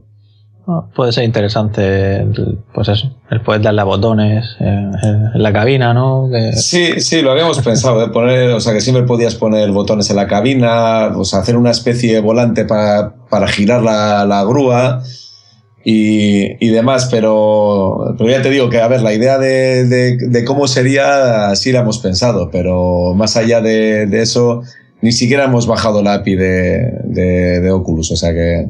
Bueno, ya, pero para eso necesitaréis Hydra o algo similar para probar. Sí, bueno, eso se, se puede conseguir. Conocemos a gente que tiene controles de movimiento.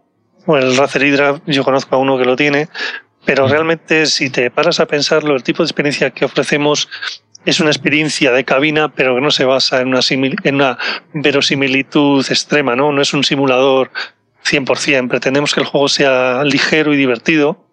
Entonces, si nos basáramos en una jugabilidad únicamente, que para manejar todo hay que andar levantando la mano y tocando botones, eh, aparte que acabarías con los brazos reventados, eh, no estaría el jugador cómodo y no se centraría en lo que queremos, ¿no? Que es un ligero componente arcade o sea, en realidad es un arcade con ligeros toques de simulación. Y, en ese sentido, eh, el Oculus Touch, más allá de cómo mola tocar el botón de encendido y cómo mola cambiar las pantallas de este monitor, no aporta nada a lo que es la jugabilidad en sí, que consiste en manejar la grúa y alterar el entorno y destruir coches. Ya, no, si aparte se hace bien quien no tiene un gamepad y quien no lo tenga, pues. Hombre, si se compra el Oculus lo tendrá también. La idea que has tenido de asomarte y tirar cartuchos de dinamita, por ejemplo, sí la veo viable con un touch. Tendrías que hacer el gesto de encender el cartucho y luego tirarlo por la ventana. En ese sentido, ahí habría una mecánica nueva y estaría justificado el uso de este touch. Pero a día de hoy, tal como está el juego, no. ¿Es factible hacerlo? Sí. ¿Que es mmm, práctico y añade algo de diversión? Pues no lo sé, tendría que probarlo. Sí, seguro que sí.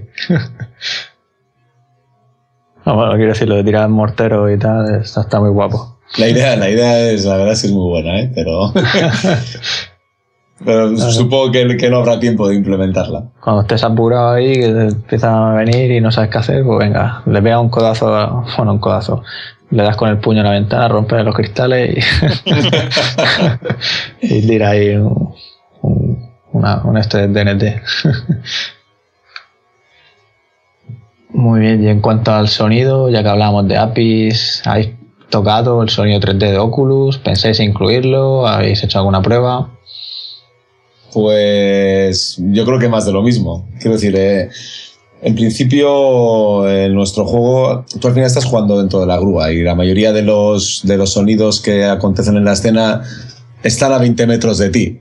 Entonces no vemos la necesidad de tener un sonido 3D eh, súper envolvente y demás. Y yo creemos que con, con, un sonido estándar para oír las explosiones de, de los vehículos y, Y además no vemos la necesidad de, pues eso, de incluir la API de, Oculus y empezar a cacharrear con, con ella. Hombre, eh, estaría genial de poder disponer de, de un sonido binaural de la leche, ¿no? Yo, por el medio en el que me desenvuelvo, eh, sé que un buen sonido es el 50% de la experiencia, pero tenéis que contemplar que, como bien dice Martín, estás a 50 metros sobre el nivel del suelo y todo lo que explota, explota justo debajo de ti, en un radio alrededor de la alrededor de tus pies. Entonces, eh, la posición de la mayoría del sonido viene casi exclusivamente desde abajo, excepto el sonido del motor que lo hemos colocado detrás del jugador. Y luego el sonido de, del motor del brazo que también está en un lateral, ¿no? Donde estaría situado el motor del brazo. Pero quitando esos pocos detalles de posicionamiento 3D, todo el sonido que hay en el juego es sonido 3D real, pero es decir, cuando los jeeps llegan, tú les oyes acercarse. Pero realmente no tienes esa sensación de, de por ejemplo, no hay un avión sobre o... Entonces nunca tienes un sonido por arriba. Y sonidos por los lados es muy difícil que tengas porque realmente tú estás siempre por encima de toda la acción.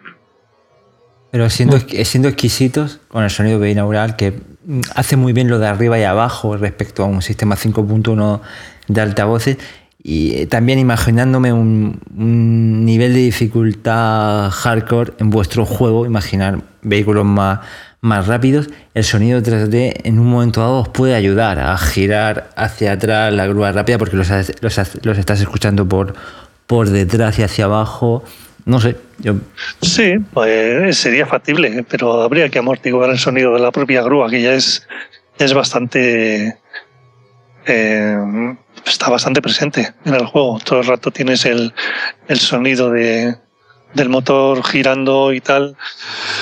Eh, no digo que no sea posible, ¿eh? habría que mirarlo. Eh, que somos muy exigentes. muy no, no, para cierto tipo de estímulos es genial, porque con el sonido binaural, lo que tú dices, eres capaz de percibir sin verlo automáticamente cierto tipo de, pues por ejemplo, el origen de un enemigo, o si tienes problemas con, por ejemplo, con, con el motor, serías capaz de oír si está trajeteando el motor o incluso pues eh, si una explosión ha roto la estructura de la grúa y el metal empieza a chirriar, serías capaz de oírlo por debajo de ti.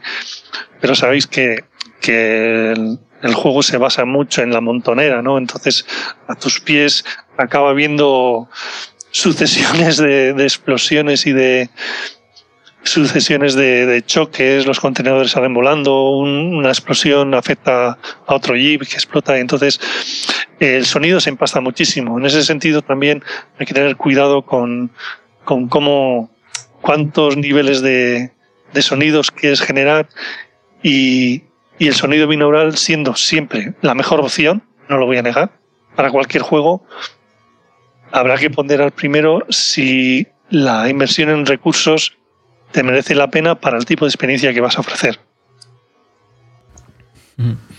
Y en cuanto al feedback que habéis podido tener sobre vuestro juego con, con los usuarios, eh, ¿qué, tal ha sido? ¿La gente está contenta con, con vuestro videojuego? ¿A la gente que le, que le, habéis mostrado? Pues sí, la verdad es que hemos podido eh, enseñarle la demo a, a bastante gente la hemos llevado también aquí a la búsqueda Encounter, la hemos llevado dos años.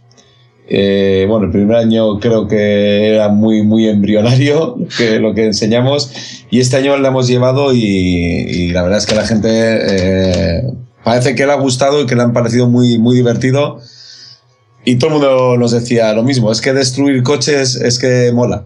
Entonces, eh, realmente es de, la premisa que, partimos, que, el juego sea, es lo que queremos, que el juego sea divertido, que sea diferente, que eso está en nuestras manos. Y, y el tema de, lo que comentábamos antes de las 3D, la, la, la tercera D de difícil, pues procuraremos que sea difícil para el que quiera que sea difícil y, y para el que quiera decir, bueno, me lo juego, me lo paso y lo, y lo aparco, pues que, que tampoco sea algo realmente, realmente difícil.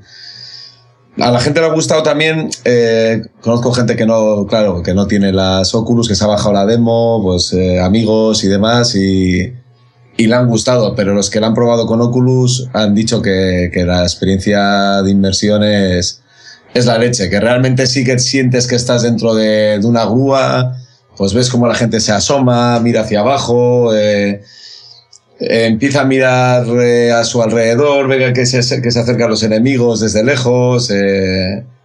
Y bueno, sobre todo nada más empezar el, juego y se sientan, lo primero que hacen es mirar toda la, toda la cabina.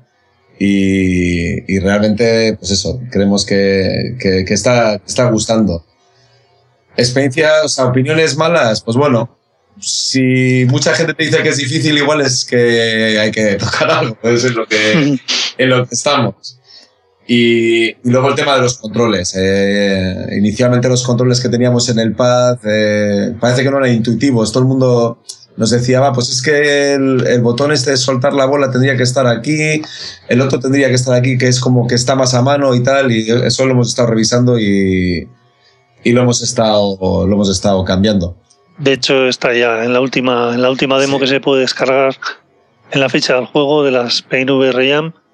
En la versión 094 ya están los controles del gamepad, están retocados. Bueno, en ese caso lo mejor es dar la, la posibilidad de remapear sí, los controles. Sí, es algo que la versión definitiva va a ir sin duda, un, la posibilidad de remapear todos los Claro, controles. eso a mí también me pasaba que pensaba que, que en vez de controlar con el A y el B el estirar la grúa o retraerla, me habría sido más intuitivo con el stick derecho, ya que con el izquierdo mueves para los lados, con el otro hacia atrás y hacia adelante, ¿no? Acostumbrado también a los shooters y, claro. de jugar con, sí. con, el mando. Lo que pasa es que es la pescadilla que se muerde la cola. Es un tema que ya hemos tocado. Tenemos un código a medio hacer para el tema del remapeo, pero depende también de otro problema que es el tema de perfiles de usuario, que queremos implementar eh, el hecho de que, bueno, pueda jugar más de una persona en el mismo equipo al juego. Entonces, se creen perfiles de usuario en el que se almacenen, por ejemplo, las puntuaciones de cada uno, se almacene el nombre del usuario, se almacene el tipo de dificultad con el que está jugando o en qué nivel ha, ha salido para retomar el juego la próxima vez que entre. Entonces, todo el tema del remapeo de teclas eh, está supeditado a que terminemos primero el tema de los perfiles, porque el remapeo es información que se guarda dentro del perfil de cada jugador. Eso estamos en ello. Eh, saldrá a ver si lo, lo, lo, antes posible, pero bueno, lo que nos cueste. y de esas pruebas, ¿alguien le dio algún pelotazo, mareo o algún problemilla por ahí? Pues no, es que realmente eh, yo diría que no, ¿no? Yo no me acuerdo de nadie que se haya mareado. No me jugando. suena a nadie. Hombre, yo me acuerdo que hubo una chica que lo, que lo probó y, a ver, se notaba que, que, no era jugona, simplemente quería probar un poco lo que es el, la sensación de inversión del casco y demás. Sé que estuvo jugando y no se hallaba con los controles y se, bueno, se cansó y, y, y dejó de jugar pero no tenía el perfil de, de, persona jugona, claro. Tienes que a, a, sentarte delante con un dispositivo que te acabas de habituar a él. Eh, con el Gamepad en la mano eh, y pegarte con todas las físicas, con aprender a manejar la grúa y demás. Yo creo que, que las, para ser su primera experiencia igual eh, se exigió demasiado. Entonces, bueno, salvo esa, tenéis que tener en cuenta que cuando hicimos la, cuando mostramos en público, no daba tiempo a ajustar el perfil interpopular de cada persona, no íbamos creando perfiles.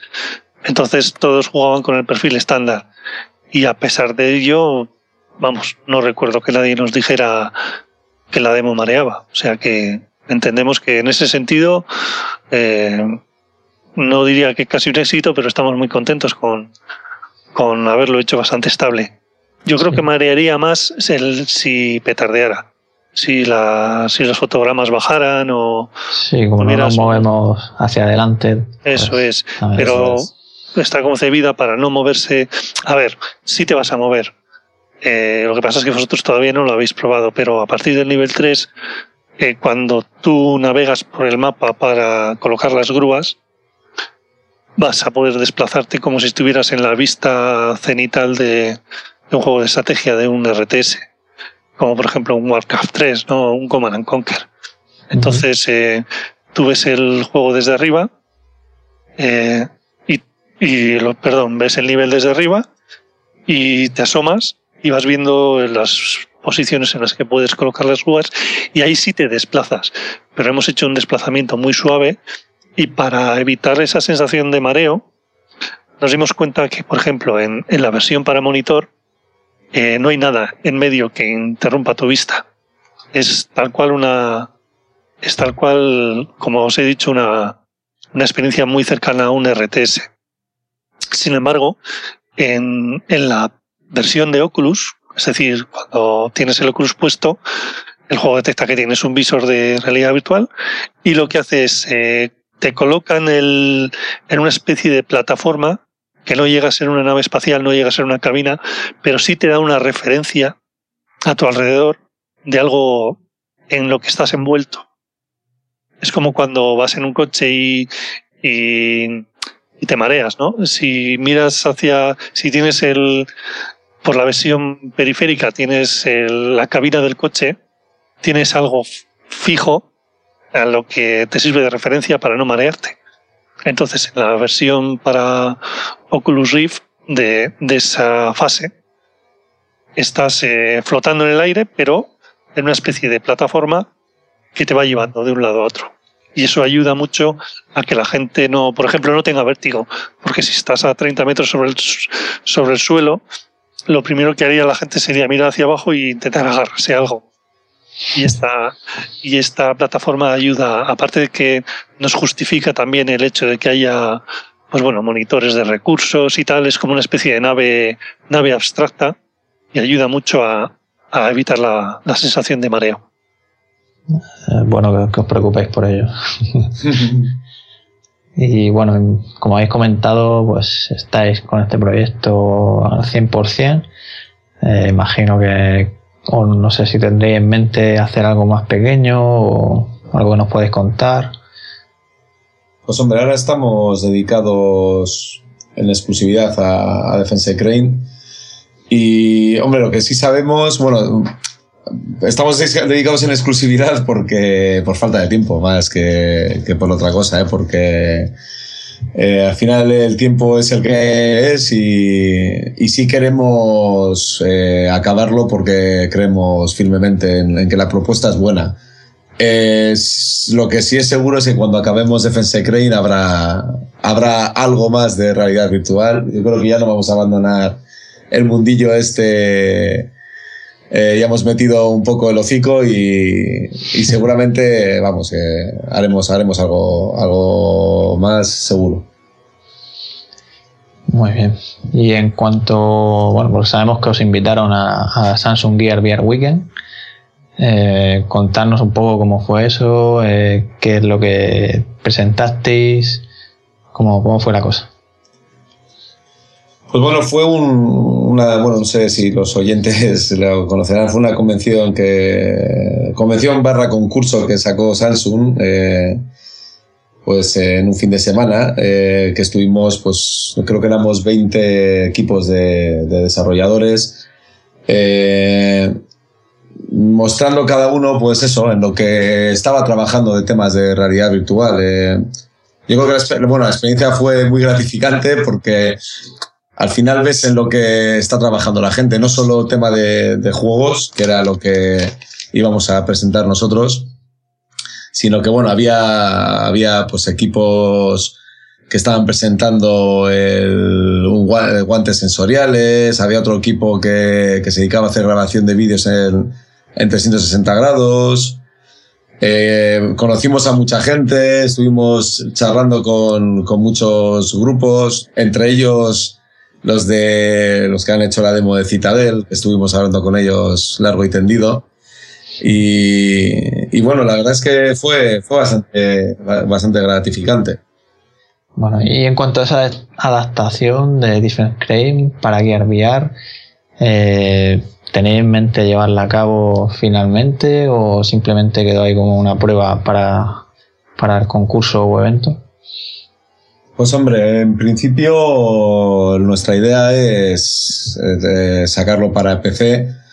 No descartamos migrarlo, migrarlo a otras plataformas, pero, pero bueno, eh, de momento tenemos la experiencia de, de, haber hecho un port rápido que hicimos en la, en la, en la weekend esta y, bueno, eh, la verdad es que fue bastante satisfactoria teniendo en cuenta de que era la primera vez que lo intentamos migrar para este, para este dispositivo que entendemos que, que va a tener muchos, muchos desarrolladores y, y grandes, grandes juegos y experiencias.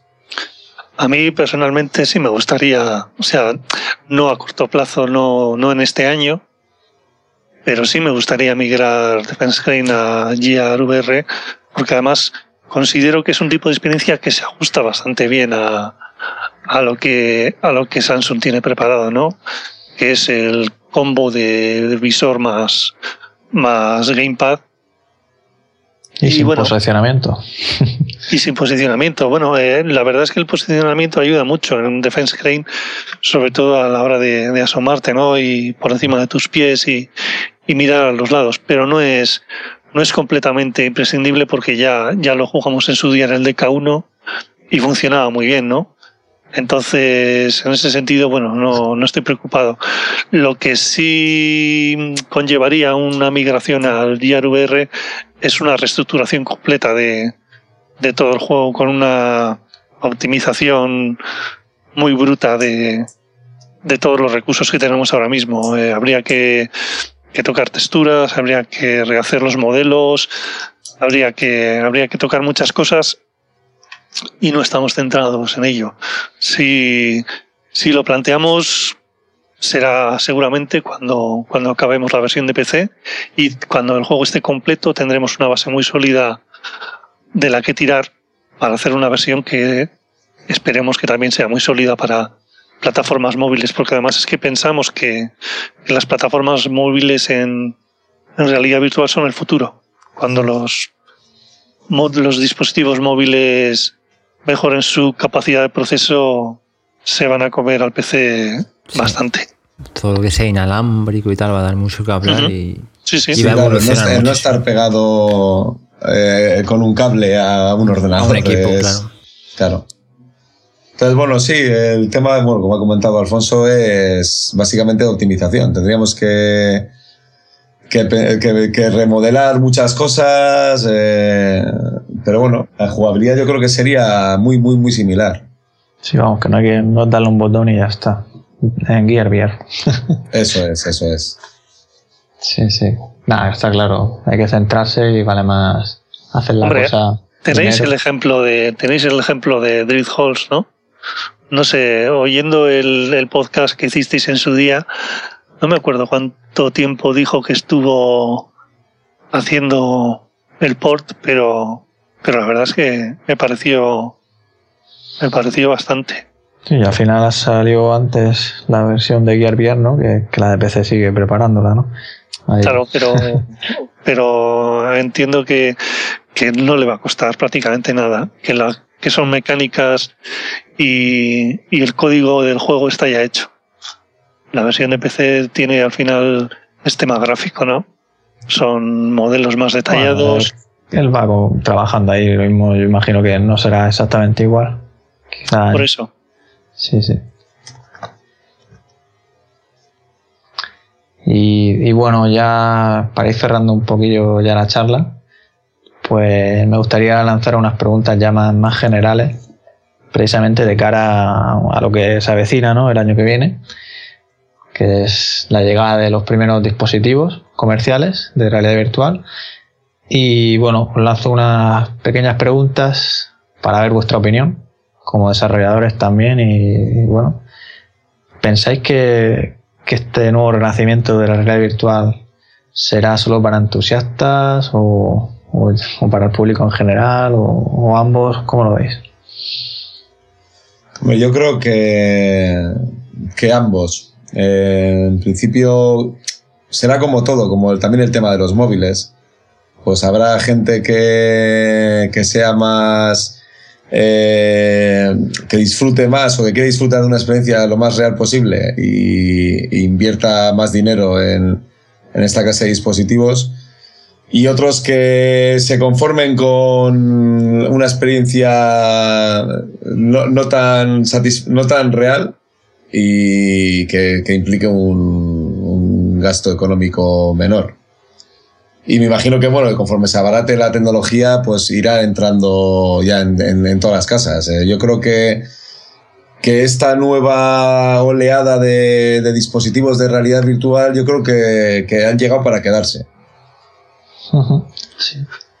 Yo soy de la opinión de que la primera jornada de la realidad virtual sí que va, va a ser para entusiastas bueno, pues gente que está muy vinculada al mundo de la tecnología, que controla el medio, que sabe de lo que se está hablando, que está dispuesta a desembolsar el, dinero necesario para tener una experiencia sólida. Entonces, eh, de, bueno, de hecho, Oculus mismos, ¿no?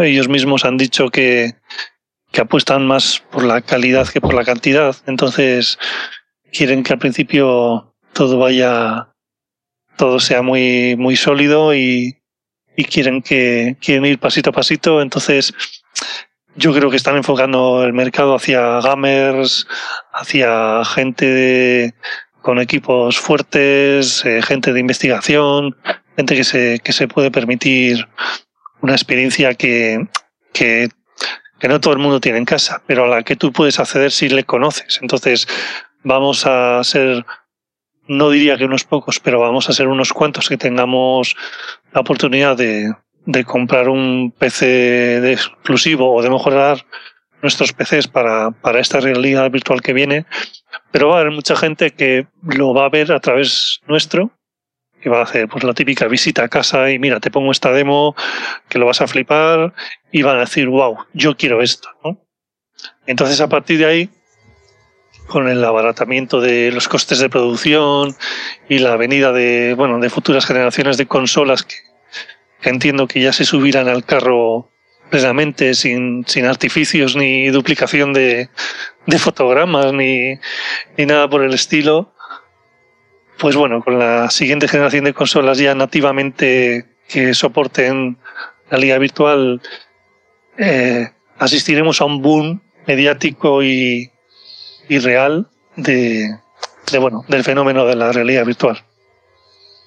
Sí, bueno, en ese sentido, yo creo que Sony ya con lo que tiene, o sea, es, más que suficiente, o sea, va, muy bien. A mí me lo han vendido, lo que pasa es que yo no tengo una PS4 y estoy en la duda de comprarme el Vive, o sea, ya puestos a saber que te vas a gastar 500 euros o más, pues vas a decir, bueno, ¿y qué, me compro estas navidades? Pero el, el combo PlayStation VR me parece de lo más apetecible. Mm, yo creo que hasta Sony está esperando o deseando ver cómo reacciona su propio público, porque el, el, usuario de consola es un usuario muy específico, una manera muy propia de jugar. Yo creo que hasta para ellos es no un experimento, saben lo que, lo, lo que hacen, pero yo creo que están esperando a ver cómo reacciona para esa siguiente, esa siguiente generación que, habéis comentado. Hombre, si me, si me permites la, opinión, te diría que su producto a nivel técnico es una pasada. Eh, han demostrado en, todas las ferias a las que han ido que, que tienen un producto muy bien construido, pero yo creo que el problema va a ir por el tipo de juegos que van a, que van a mostrar. Estamos todos con los dedos cruzados esperando que, que no sean, como dicen por ahí en el foro, que no sean chorrijuegos. Entonces, eh, todo el mundo quiere jugar un GTA V en realidad virtual, pero a día de hoy eso es imposible en una PlayStation 5. Entonces, perdón, en una PlayStation 4 o 5, seguramente sí que, sí que ya haga lo suyo para que sea posible, pero Mm, aunque Sony tiene, por eso es lo que tú dices, yo creo que, están con la mosca atrás de la oreja diciendo, bueno, tenemos un muy buen producto. A ver qué pasa. pero, pero a ver qué pasa. A ver si les convencemos a los gamers de pro de que este juego de... Pero por algo que hay que empezar, aunque sean chorrijuegos, no todo el mundo lleva ya una etapa ahí con el DK2 y tiene más, o sea, ha probado más cosas porque es lo que hablábamos también en otros programas, ¿no? Yo recuerdo las primeras demos que probaba que decía, joder, qué caña, y eran dos cajas ahí puestas, ¿no? Y, eso, al final es un chorrijuego, pero mira la tontería. Una de las últimas pruebas que hicimos de probar este de cortar fruta, pues es un chorrijuego, sí. Pero joder, está muy guapo.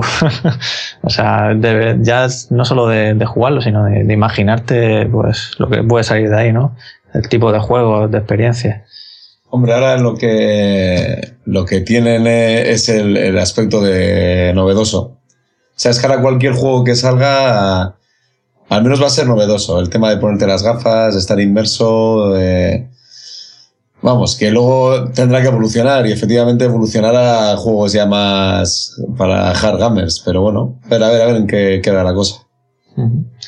Entonces, en vuestra opinión, ¿Creéis que tal y como están las características de Oculus, HTC Vive o PlayStation son suficientes?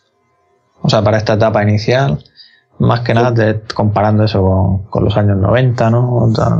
Yo creo que sí, y es lo que comentábamos antes. A mí ya el DK1 de Oculus me pareció una pasada. Y, ya...